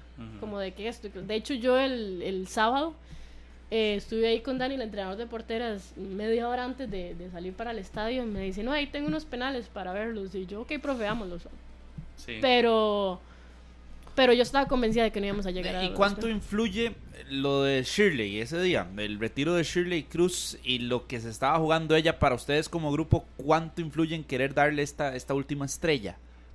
No influye solamente ese día, creo que fue todo el semestre. Nosotras teníamos claro que era ya el último torneo de, de Chiri. Y por ahí mismo en redes se, se criticó mucho como el enfoque que, que la liga como institución, como eh, a nivel de mercado y todo esto, se le dio como mucho enfoque a Chiri, que se les olvidó mucho lo grupal, pero al final para nosotros también era motivación poder despedir a una grande, a, la jugadora más histórica de nuestro país y creo que van a pasar generaciones para que eso siga siendo así. Para, para nosotros era importante que ella se fuera pues, con, con un campeonato. Pero Incluso ella misma decía, posterior al juego, que iba sola en el autobús. Todas iban solas en el autobús porque estaban muy concentradas. Dice que incluso un nudo en la garganta llevaba a Shirley por todo lo que estaba viviendo, el recibimiento con pólvora incluida. Sí, de hecho, temprano, ahora que usted dice eso, eh, ese mismo día, como estuvimos concentradas y todo, y cuando los partidos en la noche, el día se hace eterno, alguien llegó y me dice, yo no sé si es que Chiri está como de malas o qué, yo seguro es que está pensándolo en la noche, seguro es que está muy ensimismada en ella, pero, pero sí, Chiri tiende mucho a hacer, ya uno que tiene muchos años con ella, poner sus audífonos, A el exactamente, completamente. ¿Cómo, cu- ¿Cuál es el aporte que tiene una jugadora como Shirley Cruz en un camerino? Ese, eh, más allá de si en la cancha aporta o no, porque ese debate eh, yo no entiendo cómo llega a convertirse en un debate. Es decir, yo veo a Shirley hoy retirándose y me pregunto, ¿hay tres o cuatro más buenas que Shirley aún hoy pensando en el retiro? Y- y me, y me cuesta porque siento, no sé si es que uno ya la ve con ojos de, de, de- de- una crack, de una figura muy grande en el fútbol femenino, pero yo hoy cuestiono más bien a quien no cree que Shirley aún en el retiro, y ojo, que me parece que el retiro va más por las dolencias que ha tenido y todo lo demás que por calidad, eh, pero, pero sí, sí, sí uno dice el aporte en cancha, pero fuera de cancha, ¿qué aporte hace? En, eh, particularmente en eso que usted dice, lo del debate, yo, para mí tampoco lo hay. Ver como Chiri, por ejemplo, el sábado, es que termina corriendo, termina jugando, Chiri, los, ciento, los 120 minutos. Y ver que jugadoras de 15 años o, o más, me- menos que ella, eh, piden cambio o así, entonces es donde uno dice, bueno, a Chiri todavía le rinde, incluso con el tema de sus rodillas y todo, y es que por eso Chiri no terminó arrastrándose, no terminó pidiendo cambio, terminó jugando, terminó haciéndonos, ayudándonos a ser pentacampeonas. Y le pegaron bastante. Sí, sí, de hecho yo eh, creo que fue, en, no sé, bueno, terminando un tiempo, no sé si el, el normal o el de tiempo extra, yo llegué y le dije al árbitro, pero nos van a sacar a Chile en ambulancia, yo, usted no lo está protegiendo, le han hecho como tres entradas fuertes y ni tarjeta había sacado. Entonces, este, y ver cómo ella corría y ver cómo ella metía, yo creo que al final también es inyección para uno y a nivel de camerino, la jerarquía, la, voz de mando que ella tiene, creo que cuando ella habla uno solamente escucha. Igual eh, fuera del camerino, en concentraciones así, escuchar durante todos estos años las historias que, las historias que ella no, nos ha contado. Y bueno, no sé si lo vieron ahí en redes, pero el sábado antes del partido nos llevó las, las dos medallas que ganó de Champions ahí al camerino y ahí nos las pusimos, ahí las vimos. Entonces, y al final era también como caer en cuenta y caer en realidad la jugadora que teníamos de compañera. O sea, al final no solamente fue grande para nosotras, para la liga, para Costa Rica, sino a nivel de Europa. Chiri fue una jugadora de las mejores del mundo en su época. Sí. Es decir, Ya solo la cara de Shirley. Claro. Ya.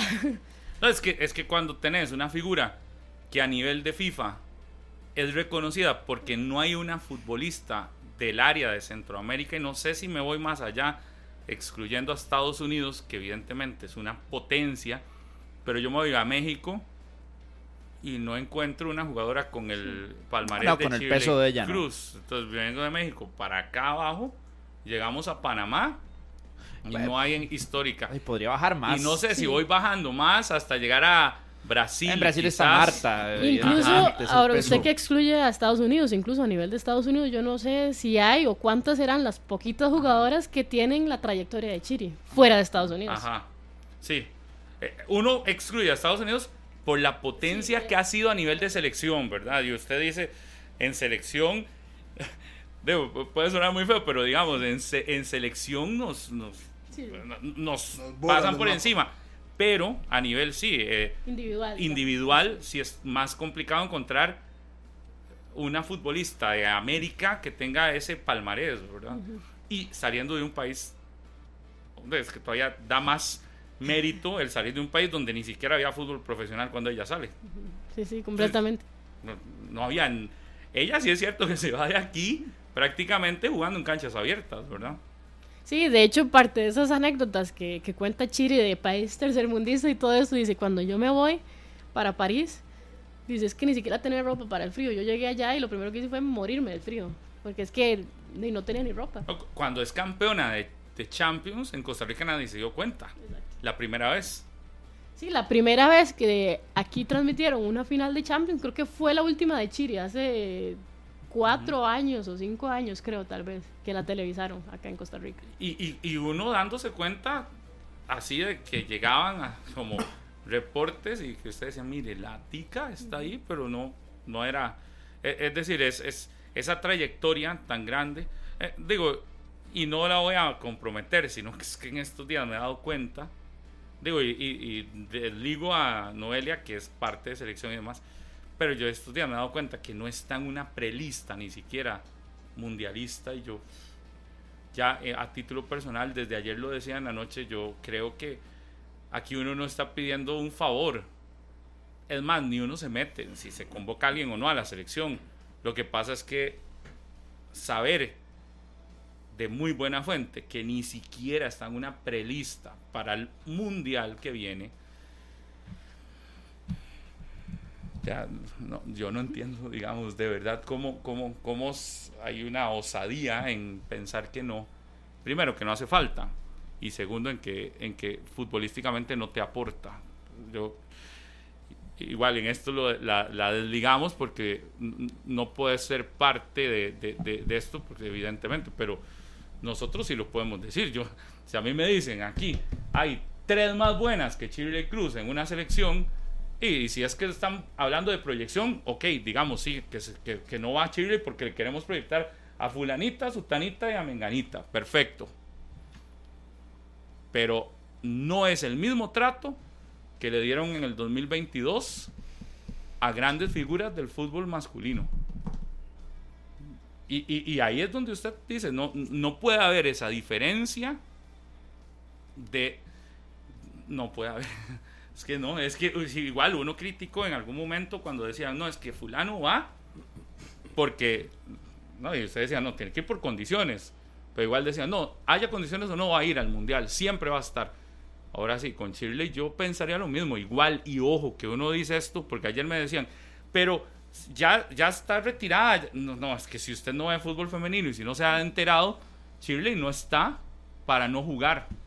Shirley todavía juega todavía figura del equipo pentacampeón del fútbol nacional femenino. Si uno solo se queda con el resumen, muy probablemente no se dará cuenta porque no hace goles. Quizás como antes, que hacía muchos más. Pero no estás hablando de una jugadora que, que por lástima deberían de llamar. No, no. Por condiciones tiene. Y ya esto es como un tipo comentario aparte, porque porque sí, yo, yo, yo creo que hoy el debate en Costa Rica se tiene que hacer. y además yo creo que por, hasta por y, por el fútbol y por el bien del, y el crecimiento del fútbol femenino, este tipo de debates se tienen sin mayor complejo en el fútbol masculino o no. O no nos sentamos aquí a debatir siempre cómo aquel no lo están llamando, cómo aquel está y, y, y en la lista no. ¿Por qué en el fútbol femenino no se tiene que cuestionar una lista mundialista? Valga la redundancia. Totalmente. Hay que cuestionar todo. Pero si todo. ella lo está diciendo, la importancia que tuvo en cuanto a discurso, en cuanto al apoyo a sus compañeras, la representación que les llevara dos medallas de la Champions al mismo camerino y que levantara el ánimo de un equipo que terminó siendo campeón, pentacampeón, y que ahora eso no signifique nada tampoco para el grupo de muchachas. Usted sabe la, la motivación grupal para muchas de las jóvenes que pueden llegar a asistir a la Copa del Mundo de tener a Shirley en su último Pero es que, es yo que creo... hasta en eso eh, el aporte va hasta eso, porque ya se Sí. menciona la parte futbolística, pero vaya más allá de la parte futbolística y es donde se le debe cuestionar el por qué no llega. Está bien, está bien, Carlos. Eso yo se lo compro. Pero eso mismo lo cuestionamos acá cuando decían que iban a, a convocar a alguien a un mundial por, por su aporte así. Y, y todos no. decíamos, y todos decíamos, o la gran mayoría decíamos, Sí, no. no, no Sáquenme puede ser ahí. por eso, tiene que ser por condiciones. Ah, yo, sáquenme, yo ahorita digo, es que, es, pero es que si uno defiende eh, una convocatoria como la de Chile y por eso le está quitando que futbolísticamente ande bien. Y No, es que son hoy... dos parámetros los que estoy metiendo y, y son los dos parámetros que estoy utilizando. Estoy utilizando el suyo, el futbolístico. Pero el para mí ese es el más va- importante No, hoy. por supuesto, pero los dos, los dos van sin- eh, sintonizados, tienen una coherencia importante los dos por el aporte que tiene una jugadora como Shirley a, a la, a la selección. Jugó Para mí va por 120 los dos, no por uno ni por el otro, va por los dos. Para mí es Volvió. que tiene que ser por el, por el futbolístico. Ya el lo otro y lo anecdótico del otro queda muy bonito y... y- Por los pero, dos. pero mi punto es que futbolísticamente no hay que verlo como una como un favor que se le tiene que hacer a la jugadora más importante del fútbol de Costa Rica. No es un favor, es que Es un si mérito. está Es, es que si Pero está es que por jugando, eso, pero es el que mérito si lo tiene cumple, desde es que si- adentro si hasta tiene- afuera de la cancha. No mi debería de punto, ser. Es adentro y afuera que tiene mérito. Pero es que no deberíamos de estar buscando, yo lo que siento es que no deberíamos de estar buscando, ay, ¿por qué tiene que ser convocada? Por- Porque tuvo no sé cuántos años en Europa. No. Eh, si futbolísticamente andas bien, sos del equipo pentacampeón del fútbol femenino, jugaste 120 minutos hace unos días, corriendo con todo. Yo, no, yo no me imagino que en el fútbol masculino tengamos que andar buscándole méritos a alguien para decir, fulano tiene que ser convocado. Yo no me imagino aquí buscándole méritos a Celso para ser convocado. Ni me imagino que ninguno de nosotros tenga que llegar a decir, mira, Celso jugó no sé cuántos partidos. No, no. Celso es convocado por calidad. Ajá, ajá. Rendimiento. Brian Luis, ¿por qué era convocado? Por calidad. Jugaba su tiempo. Sí, Pocos minutos, Ok. pero aportaba. sí. Teníamos que andar Pero el buscándole aporte, méritos. el aporte estaba adentro y afuera de la cancha. Sí, Siempre pero, hay uno. pero había Es que, andar buscándole méritos. No, no hay que buscarle Ah, méritos. ok. Nadie le está buscando méritos. A Pero son que realidades Chile- a la coherencia que debe tener o a la coherencia que existe a nivel futbolístico y a nivel extra Ah, ah. futbolístico de todo el aporte que da. Es que En- sería en el tema impensable. Chile, a mí sí me parece que le, le andamos buscando méritos cuando el mérito está en su condición. En o el, su el mérito está en ser ella, mm, para mí. Es que- En ser esa jugadora. Punto. Y, En lo y que va por, en por los dos lados, sí, pero, pero también al, el valor agregado que tiene el ser Shirley Cruz. Punto. Sí, pero es que ese- Para mí sí, ese es el esencial. Eh, Eso es un valor agregado, pero el mérito tiene que ser lo que hace. Si hoy usted me dice es una jugadora que no aguanta un partido, No corre. yo le digo, sí, pues, si la quiere llevar como, como, como, como eh, esto, eh, que, que- que ahora Homenaje, utilizan mucho, homenaje. no, no, que utilizan mucho eh, lo- los que lleguen a, a dar charlas de, de- Ajá, si la quieres llevar como eso, llévala como eso. Pero es que, exacto, no estás hablando de, de, de eso. Si quieres llevar a alguien así como motivadora, también la puedes llevar si quisiera. Pues que yo digo, eh, no sé. Ese, y es un debate que yo creo que le hace bien al fútbol femenino, porque pocas veces se debate en el fútbol femenino, pocas veces se es claro en decir, hay jugadas imperdonables como la de Daniela Solera. Y eso no significa que hay que matarla, liquidarla, pero sí significa Hay que que, sí- señalar. que hay que señalar y hay que ser igual de crítico que en una final usted no puede cometer ese error. Pero ahora que decís esto, Pablo, es parte de la visibilidad que nosotras tanto queremos. O sea, al final no solo te expones a que a las cosas buenas, al final los errores también van a ser más notables. O sea, hace 10 años yo pude haber hecho eso y se dieron cuenta los 20 personas que fueron al partido y hasta ahí.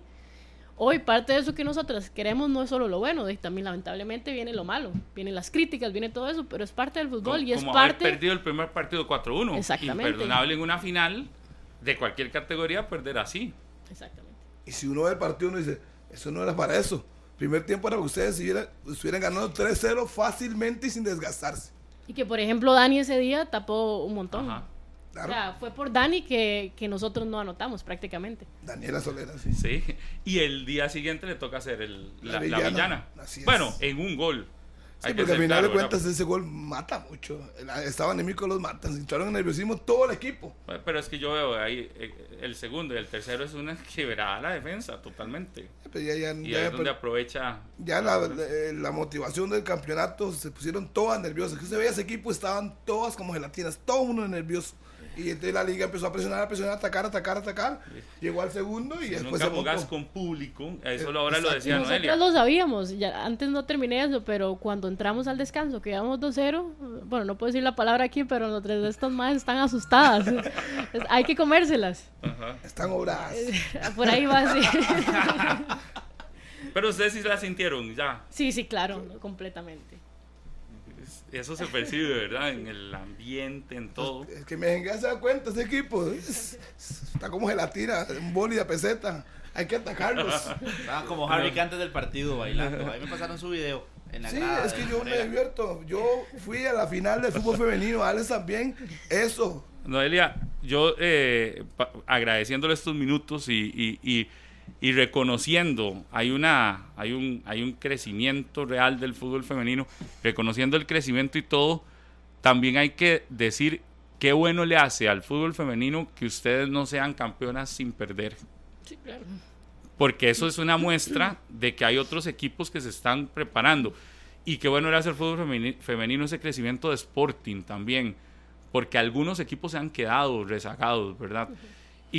Y- y yo más bien antes, cuando veía un título ganándole a todos los equipos, igual sabe, pero también usted termina diciendo, y si el nivel para luego ir a un mundial no es... Ustedes necesitan competencia, ustedes necesitan que las pongan a, a- a- a eso, a A, decir, a nivel, a nivel de país, sí es así como usted lo dice, pero a nivel de institución, como en el primer y segundo campeonato, no es problema de la liga que los demás equipos no inviertan. Entonces, y tampoco es casualidad que en las últimas dos finales lleguen los dos equipos que más apoyo y más Exacto. respaldo le están dando al fútbol femenino. Entonces, al final, si el resto de equipos no trabajan en pro de mejorar las condiciones de sus jugadoras, en pro de invertir, porque es que al final es como todo. O sea, el fútbol femenino tiene que verse como una inversión. Usted no le va a poner plata hoy para tener eh, ganancias ya mañana, no, es que hay que trabajarlo mucho. Y, el- y las ganancias se van a ver a largo plazo. Y creo que la liga está en ese camino, Sporting está en ese camino. Equipos con muy poco presupuesto y lo vienen haciendo bien. Por ejemplo, Escazú, Escazú a nivel de ligas menores tiene un proyecto muy sólido, muy fuerte. El Dimas de Escazú, mi equipo. A ese mismo. Saludos para Giovanni Vargas. como mi equipo, ¿es una liguista? Ahora tiene. Ah, no, no. eh, Ah. de- Sí, desde que Giovanni empezó con el Dimas, siempre le hemos ayudado, le damos cobertura al Dimas. Cuando me llama a charlas, yo voy a hablar con los chiquillos del Dimas.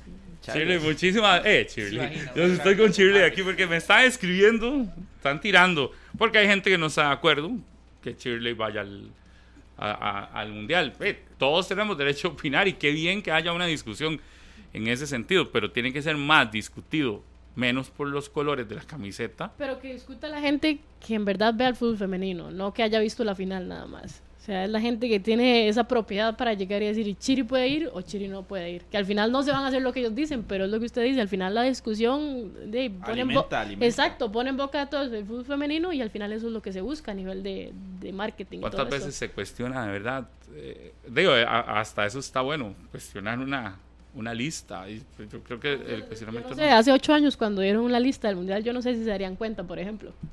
Ujú, O si conocían siquiera a las jugadoras. Pues. Hoy todos estamos esperando la lista final, ¿verdad? Y creo que esa lista final no va a ser tan fácil cuando la tengan que dar, porque los cuestionamientos van a llegar, sea cual sea, y, y yo creo que van a llegar cuando veamos quiénes están y ¿Quién sí, quiénes no. quién no? Igual para ustedes, me parece que para ustedes también la lista ya no es tan fácil de decir, ah, no, todas, todas nosotras estamos, porque no hay más Yo competencia. 22 más, diría. Ajá. Ahora cada vez que ves competencia, De hecho, creo que esta semana dan la, la de 30. Eh, y julio, la primera semana por ahí, que fue lo que leí en medios, porque no tengo ni idea, dan ya la lista de 23. Bueno, 23. Eh, Noelia, muchas gracias eh, por estos minutos, por compartir. Eh, pudimos hablar del, del título, igual que es un título que vale mucho, pero también de conocerle un poco más esa, esa parte humana y, y que también, de, si quieren pedirle a, a Turia, guion bajo CR, que ya va casi por 1800 seguidores, porque dejamos de decirlo, pueden todavía hacer pedidos. Sí, El- ahí tengo el teléfono de pedidos, eh, ahora me fijo a ver cómo va. Y la próxima vengo aquí con alfajores, entonces. Ah, bueno, eso sí. Y, y, y, y, y, por ejemplo, ese, ese, esa lista de pedidos la hacen ahí o en... Ah, bueno, en Por- la historia está, porque hay un enlace Eh, al bueno, WhatsApp. por Twitter, por Instagram, por WhatsApp. ¿Y cuál es el WhatsApp? Ahí, pues, sí. El 84740261. Yo, yo soy la que contesta en todo lado. Entonces, 84740261. Diga, diga, Ponga atención. Aquí va el número, despacio. 84 740261. Ok. y entrega el El viernes. viernes. Pídanle, inundan el teléfono. ¿Y para el viernes entrega usted o no va a entregar nada a usted? No, este de repente no. se, se gana algún, algún aficionado que diga, oye, yo voy a pedir No, para hombre, ver pero conozco".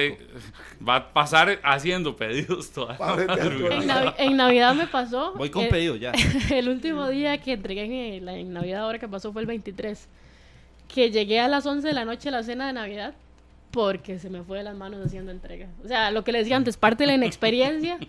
Y de ahí, casi no llego a la Voy a pedir un pack de tres, de tres grandes. Aquí ya lo estoy revisando. Chocolate de leche, chocolate Pero que blanco. sea en serio, porque usted solo Solo hablada, Lo ¿verdad? voy a pedir. Eso lo hablas. Lo voy a pedir. Dígame si al final lo mandó o no lo mandó. Ok, ahí, ahí les aviso entonces. No, pero tiene que traerlo aquí. Ok. Noelia, muchas gracias. Felicitaciones de nuevo y a usted y a todas sus compañeras por No. este pentacampeonato. Gracias a ustedes, de verdad es que se pasa un rato muy, muy ameno aquí. Pura vida. Y un saludo a San Carlos, allá en Bocarenal, a don, Walter y doña Vilma. don Walter y doña Vilma. Apellido, diga su mamá, nombre completo, su papá Bermúdez. Valverde. Ah, ok, pero la gente no puede saber. Muchas gracias. Salió el banner ya de Michael Barrantes fuera del Cartagena, ya se ¿Qué, le, confirmó lo que qué le Pablo. dije hoy? Que hoy salía ese banner. ¿Ya Exacto. salió el de la liga o no? Eh, no, todavía no, ese no ha salido. Es que ahí anda el ruso, no los han mandado. Muy ya banner.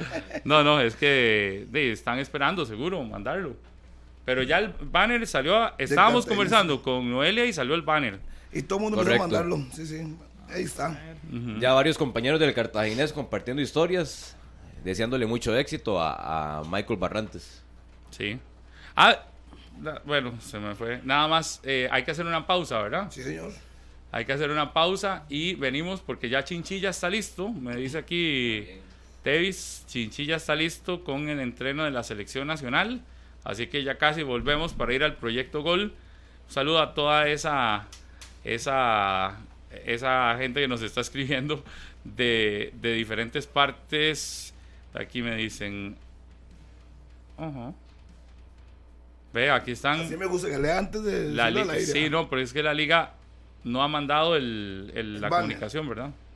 No, no, no. La liga no, la No- liga no- no. nos dicen que ya está listo Chinchilla. No sé si Tevis vamos de una vez. Sí, mejor, porque ya. Ok, ya está listo. Carlos Chinchilla, así que vamos de una vez. Carlos, ¿qué tal? Buenos días. Venimos de una. Es al aire, Charlie. ¿Qué tal, Pablo? Qué gusto saludarlo. Buenos días. Precisamente acaba de finalizar el entrenamiento de la selección nacional. El rato que pudimos estar acá recopilando imágenes, tuvieron un pequeño entreno de una transición de defensa-ataque, abriendo mucho por los costados, prácticamente lo que se pudo observar del trabajo que quiere el cuerpo técnico de la selección nacional de Costa Rica. Detalles importantes. Solo habían 17 futbolistas de los 24 convocados. Evidentemente todavía faltan algunos por llegar, pero dentro de los que estaban vimos a Celso Borges, a Swander Zúñiga, a Christopher Núñez, Anthony Contreras, Kendall Waston, Fuller, Aaron Suárez, Alcócer y Warren Madrigal. La sorpresa es que no estaba Francisco Calvo, que ya está en el país desde el fin de semana anterior, ni Justin Salas, que no estuvieron presentes en este entrenamiento, al menos en esta primera parte o la última que pudimos observar de Luis Fernando Suárez, que estuvo muy presente en el medio del campo brindando indicaciones junto con John Bodmer, su asistente técnico, brindando muchísimas indicaciones sobre el ejercicio y la tarea que estaban realizando los seleccionados. Para hoy llegará Joel Campbell a eso del mediodía, por supuesto tendremos todos los detalles. Y acaba de terminar, acaba de finalizar, los futbolistas se acaban de retirar ya en hidratación, pero como les digo, sí llamó mucho la atención la ausencia de Francisco Calvo y de Justin Salas, pendiente la consulta de qué fue lo que sucedió con estos dos futbolistas y la razón por la cual no estuvieron en el entrenamiento de la selección nacional, al menos eh, la razón de si tienen alguna lesión o alguna otra complicación, porque ya tenían rato de estar acá en el país. Vamos a estar muy atentos porque también van a atender futbolistas de la selección mayor. A eso de las 11.30 nos informaron. Ya nos están haciendo la indicación de que en cualquier momento vendrá una conferencia de prensa de un torneo que tiene eh, la Federación Costarricense de Fútbol. Así que nos vamos a estar movilizando con muchísima información acá desde el complejo de la Federación Costarricense de Fútbol. Pablo. Carlos, este, nada más, la selección de Costa Rica tiene todos estos días trabajos. Poco a poco se van integrando, usted ahora lo decía, los jugadores que van llegando, ¿verdad? De, diferentes puntos. Para mañana ya hay, una, hay un entreno programado toda esta semana y la selección sale el sábado rumbo a Estados Unidos. Eh, no hay ningún tipo de retraso en nada. Hasta el momento no se ha, no se ha notado o no se ha dado a conocer algún tipo de retraso en llegadas, adelanto y llegadas de futbolistas. Yo, creo, y, y lo pregunto principalmente por el caso de Joel, ¿verdad? Que es el que todos están eh, estamos esperando. No se ha anunciado alguna situación con respecto a Joel.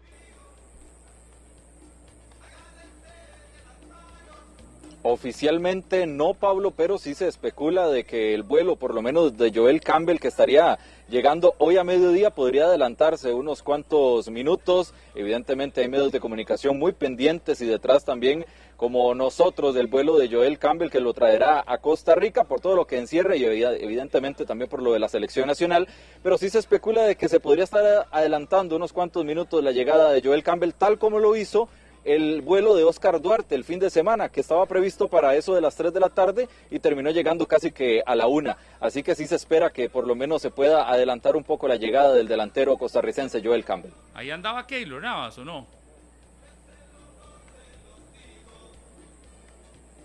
No, no, no, por acá no se vio de guardameta, solamente estaba Joseph Delgado y Kevin Chamorro realizando los trabajos, solamente estos dos bajo las órdenes de Ricardo González, realizando el entrenamiento también con el grupo en la tarea que les estaba comentando. Bueno, Carlos, muchas gracias. Vamos a estar dándole seguimiento durante esta mañana, ¿verdad? Al arribo de los nuevos eh, jugadores de la selección o los jugadores de la selección que van llegando hoy eh, y evidentemente el que capta la mayor atención, Joel Campbell. Gracias a Carlos Chinchilla desde el Proyecto Gol 10 y 47. Pausa y regresamos. 10 y 49. Este jueves a las 6 de la tarde tenemos programa especial. No se lo pierda. Jueves 6 de la tarde por Canal 6. Hay muchos tipos de papás y en Colby los cubrimos con un 30% de descuento en las tres primeras mensualidades. Además pueden participar por accesorios al adquirir renovar o pasarse a un plan Colby Post Pago. Adquirilo en colby.cr. Oiga, don Pablo Guzmán, ¿usted me podría explicar qué es eso del próximo jueves? Que yo no tengo la más mínima idea de qué está anunciando usted. ¿No tiene la más mínima idea? No. Jueves a las 6 de la tarde. ¿Qué hay? ¿Qué, qué me puede, 6. ¿Qué me puede adelantar? ¿De qué se trata? Es un programa especial que se llama El Rugido del León. Ah, ok. El Rugido del León. ¿Y de qué trata? Desde la liga. Ay, ¿qué más? ¿Qué más me puede adelantar? No es lo que dicen, que si se va a repasar campeonatos pasados de la liga. No, no es, ese ah. masoquismo, no. ah, bueno, es que yo estoy. Yo no sé qué es eso. me suena bonito el, el, título, pero no sé qué es. Y usted me quiere adelantar. A las 6 por el 6. El jueves. Por el 6, por el 6. A las 6 por el 6. 12. No se lo puede perder. Bueno, yo pongo el tel a ver de qué se trata el asunto. ¿Está bien? No, es que tiene que ponerlo si usted quiere enterarse. Sí, pues usted no me da nada. Yo por más que le estoy tratando de inyectar, no me suelta nada. Suelte no Puedo. No puedo. No, ya, ya, le dije lo de Barrantes. Y, solo a esa hora lo puedo ver entonces. A, la, a las 6, solo a esa hora. Por el 6. Voy a tener que ponerme unas cositas ahí. A las 6 por el 6. Póngase una inyección, que se le quite el dolor. Saludos para Mario Trejos, me dice. No puedo decir eso, Mario. No le voy a preguntar eso. ¿A qué? A usted, que si es de eso. No se lo enseño, no le pregunto. dice ah. Mario que si es de eso. No sé si será eso. No responde, no sé. Ni que sintonice nada más. Ponga el 6 y listo. Ah, aquí también Eric Vázquez. Todo el mundo empieza a opinar. ¿Qué está preguntando? A ver, eh, eh, tire las preguntas. Que pregunten, no hay problema. Que si van a anunciar a Joel, pregunta. Y todo el mundo sabe lo mismo. Ese programa sobre Joel. Usted que preguntara. Todos, me todos los que me están tirando me preguntan si es sobre eso. ¿Sobre qué? Joel. Es del futuro de la Juelense. Alex de Pava me pregunta, es lo mismo, y yo no sé. Ya le dije que no quiere soltar nada, ya le pregunté, no escucharon. Lo que me estoy dando cuenta es que usted tiene demasiado manudo encima. Todos están encima mío, sí. Saludos para todos los manudos y a todos los que estuvieron en el estadio que me saludaron. Saludos cordiales. Pasen bien, eso es fútbol. Se gana, se pierde y se empata. Aquí, por ejemplo, pregunta la llegada del vuelo, me ponen aquí Denis Mata Mejía. Está que llega el vuelo a las 11 y 42, se adelanta 20 minutos. Aquí los va siguiendo el vuelo en el que vendría Joel Campbell. 11 y 42 llegaría al país. Bueno, para Freddy Gómez y Freddy ya anunciamos la salida de Michael Barrante, ya pasó el banner cartaginés. Así es que lo que Pablo les dijo ayer Ya está prácticamente a punto de que la liga mande el banner, que no debería estar aguantándolo tanto porque ya todo el mundo y todo Que el mundo sabe. cartaginés anuncia conferencia de prensa para mañana Correcto. con los eh, El presidente. eh, con los Vargas, con el gerente y con el presidente. Sí, porque se ha, espe- se ha especulado demasiado. Solo ahí van a hablar de temas de refuerzos, de contrataciones, de movimientos del equipo. Ya han presentado tres jugadores y las salidas que han sido importantes, jugadores que eran titulares. Y Lo todo de el mundo le echa la bronca a Pablo Guancho. ¿A quién va a Y lo poner de en el Michael medio campo Barrantes. Ahora? Y ¿A se, le, oh, se fue a, se le fue a se le van Barrantes. Sí. Douglas López, Douglas López, Dylan Flores. Dylan Flores y ¿Quién Kenneth Cerdas. 10? ¿Quién será el 10 de Cartagena? Cerdas. Kenneth, Kenneth. Bueno, ahí. A menos que apueste por jugar con dos delanteros. El duro Pablo Méndez César. jugando a las espaldas de Marcel. Se metió en una situación complicada, me parece, el Sí. Cartaginés. En el medio campo, pero bueno. Dice, al final pueden explicar por qué lo hacen y si es una necesidad económica, pues Sí, de ahí sí, sí. no hay nada que hacer. El, el club está por encima de cualquier futbolista y si lo tienen que vender para. A mí la de Barrantes, me- la salida de Barrantes me extraña más por lo que pasó antes con Ronaldo Araya. Si Ronaldo no hubiera salido, tal vez uno dice, mantienen a uno de los de los tres que era importante. pero al final de cuentas terminaba contrato. No, dos. no es que los, no es que lo cesaron, él terminaba contrato. La pregunta es: ¿por qué no lo ¿Por qué no lo, por qué no, pues sí, sí, ¿por qué no buscaron algo Ronaldo pidió la salida porque tenía más de dos años todavía de contrato con el Ren- Cartaginés. había renovado hace poco, Hace cuando poco renovó renovó, todo sí, lo del Sí, Saprissa. Sí, sí. Pero bueno, son preguntas. Veremos qué dicen los Vargas no mañana. termina jugando, ¿verdad? Sí, sí. Ronaldo no termina jugando, fue banca. Y no le gustó el cierre para nada. y es donde ya él como que terminó de confirmar algunos elementos para pedir su salida del Cartaginés. Ujú. Ujú. Pero que los dos eran importantes en el equipo y fueron parte del título, eran titulares en el título del Cartaginés en junio, julio del año anterior. Sí. Eh, eh, eh, los movimientos y todo lo relacionado con el cartaginés, entonces mañana Mañana a, ¿A qué las hora? 11 de la mañana, conferencia hablará de prensa. la gente del cartaginés. Señores Vargas. Que la hagan a las 10 para escucharlos acá. Ah, para que los escuche el país. Sí, por eso. Sí, qué lástima. Sí, Pero que- entonces, mañana habla el cartaginés. La liga no ha mandado ningún eh, banner. No sé si esperarán a mañana, para mañana darle el agradecimiento a la gente del cartaginés a Michael Barrantes. Lo que sí es un hecho es que el secreto a voces este, de la salida ya no es secreto y que evidentemente ya el cartaginés lo hace oficial. Y en este momento lo que estamos a la espera es por qué el Saprissa se ha movido tan poco. En cuanto a, movimiento de refuerzos, Sí. Es que lo que, por ejemplo, el tema que ha estado del Saprissa es lo de Vladimir, que está Eh, a la espera de que estuvo en Honduras, que era goleador, que lo de Ausmendi. que estarían negociando con él, que, pero que no es hay un nada. delantero eh, um, argentino que lo han pretendido grandes equipos, jugaba en el Olancho de Honduras, pero que de, tiene, se cree, el, bueno, la cree gente cree Messi. que tiene a Messi ahí. Y ha pedido, los medios hondureños lo han dado a conocer, el salario que pide, las condiciones que pide y son condiciones de crack. Sí, me por llamó un ayer, torneo bueno que me, me llamó ayer este mm, ¿cómo se llama? la gente de Honduras a preguntarme, yo ese nombre hasta ahora lo oigo. Pero ese goleador de fútbol hondureño, le digo, yo no he escuchado a ningún equipo de Costa Rica así que lo quiere abiertamente. Los colegas catrachos. Sí, sí, Mairena y Naún Gabriel y me ¿De dónde preguntaban. de HRN, no? Eh, Correcto. Sí. Es verdad que va para Zaprisa lo quiere. Digo, en Eh, en está pendiente lo de Jefferson Brenes, que Jefferson conversaba con nuestro compañero Estefan Monge y Estefan le preguntaba por Sporting, por la Liga y el Saprissa y él dijo que tenía ofertas de esos equipos Bueno, y que a finales de la semana anterior iba a tomar una decisión, yo no sé si ya la tomó, que no se le duerma. está dando un poco de largas, pero es una opción. Pausa y volvemos. 10 y 59. Harry, ¿qué dijo usted antes de ir a la pausa? ¿De qué? ¿Qué tantas ¿De cosas? Jefferson Brenes? Ah, no, fui yo, No, fui yo. ¿A qué dijo Martínez? Que la semana anterior habló con Estefan Monge y le aceptó que tenía ofertas de Sporting, de la Liga y Saprissa. Cuando Estefan le pregunta directamente ¿Y por quiere esos que le tres diga equipos. Ajá. La liga no ha presentado ninguna oferta por Jefferson Brenes. Ok, Ninguna. ok. No, para que sepa. Ninguna. La Y liga no de que- ha andado detrás de Jefferson bueno. Brenes. Me dicen que Daniel Chacón podría irse a préstamo al Zaprisa. Están negociando eso. Y primero que se recupere una lesión que tiene Chacón. Sí, pero va a pasar un año. Está cerca Un de año. recuperarse. Un año, tanto. Un año, sí. Fue. 11 en punto de la mañana. Nos vamos, que tengan un excelente día, día martes. Seis. Antes de irnos, hoy es 6 de junio.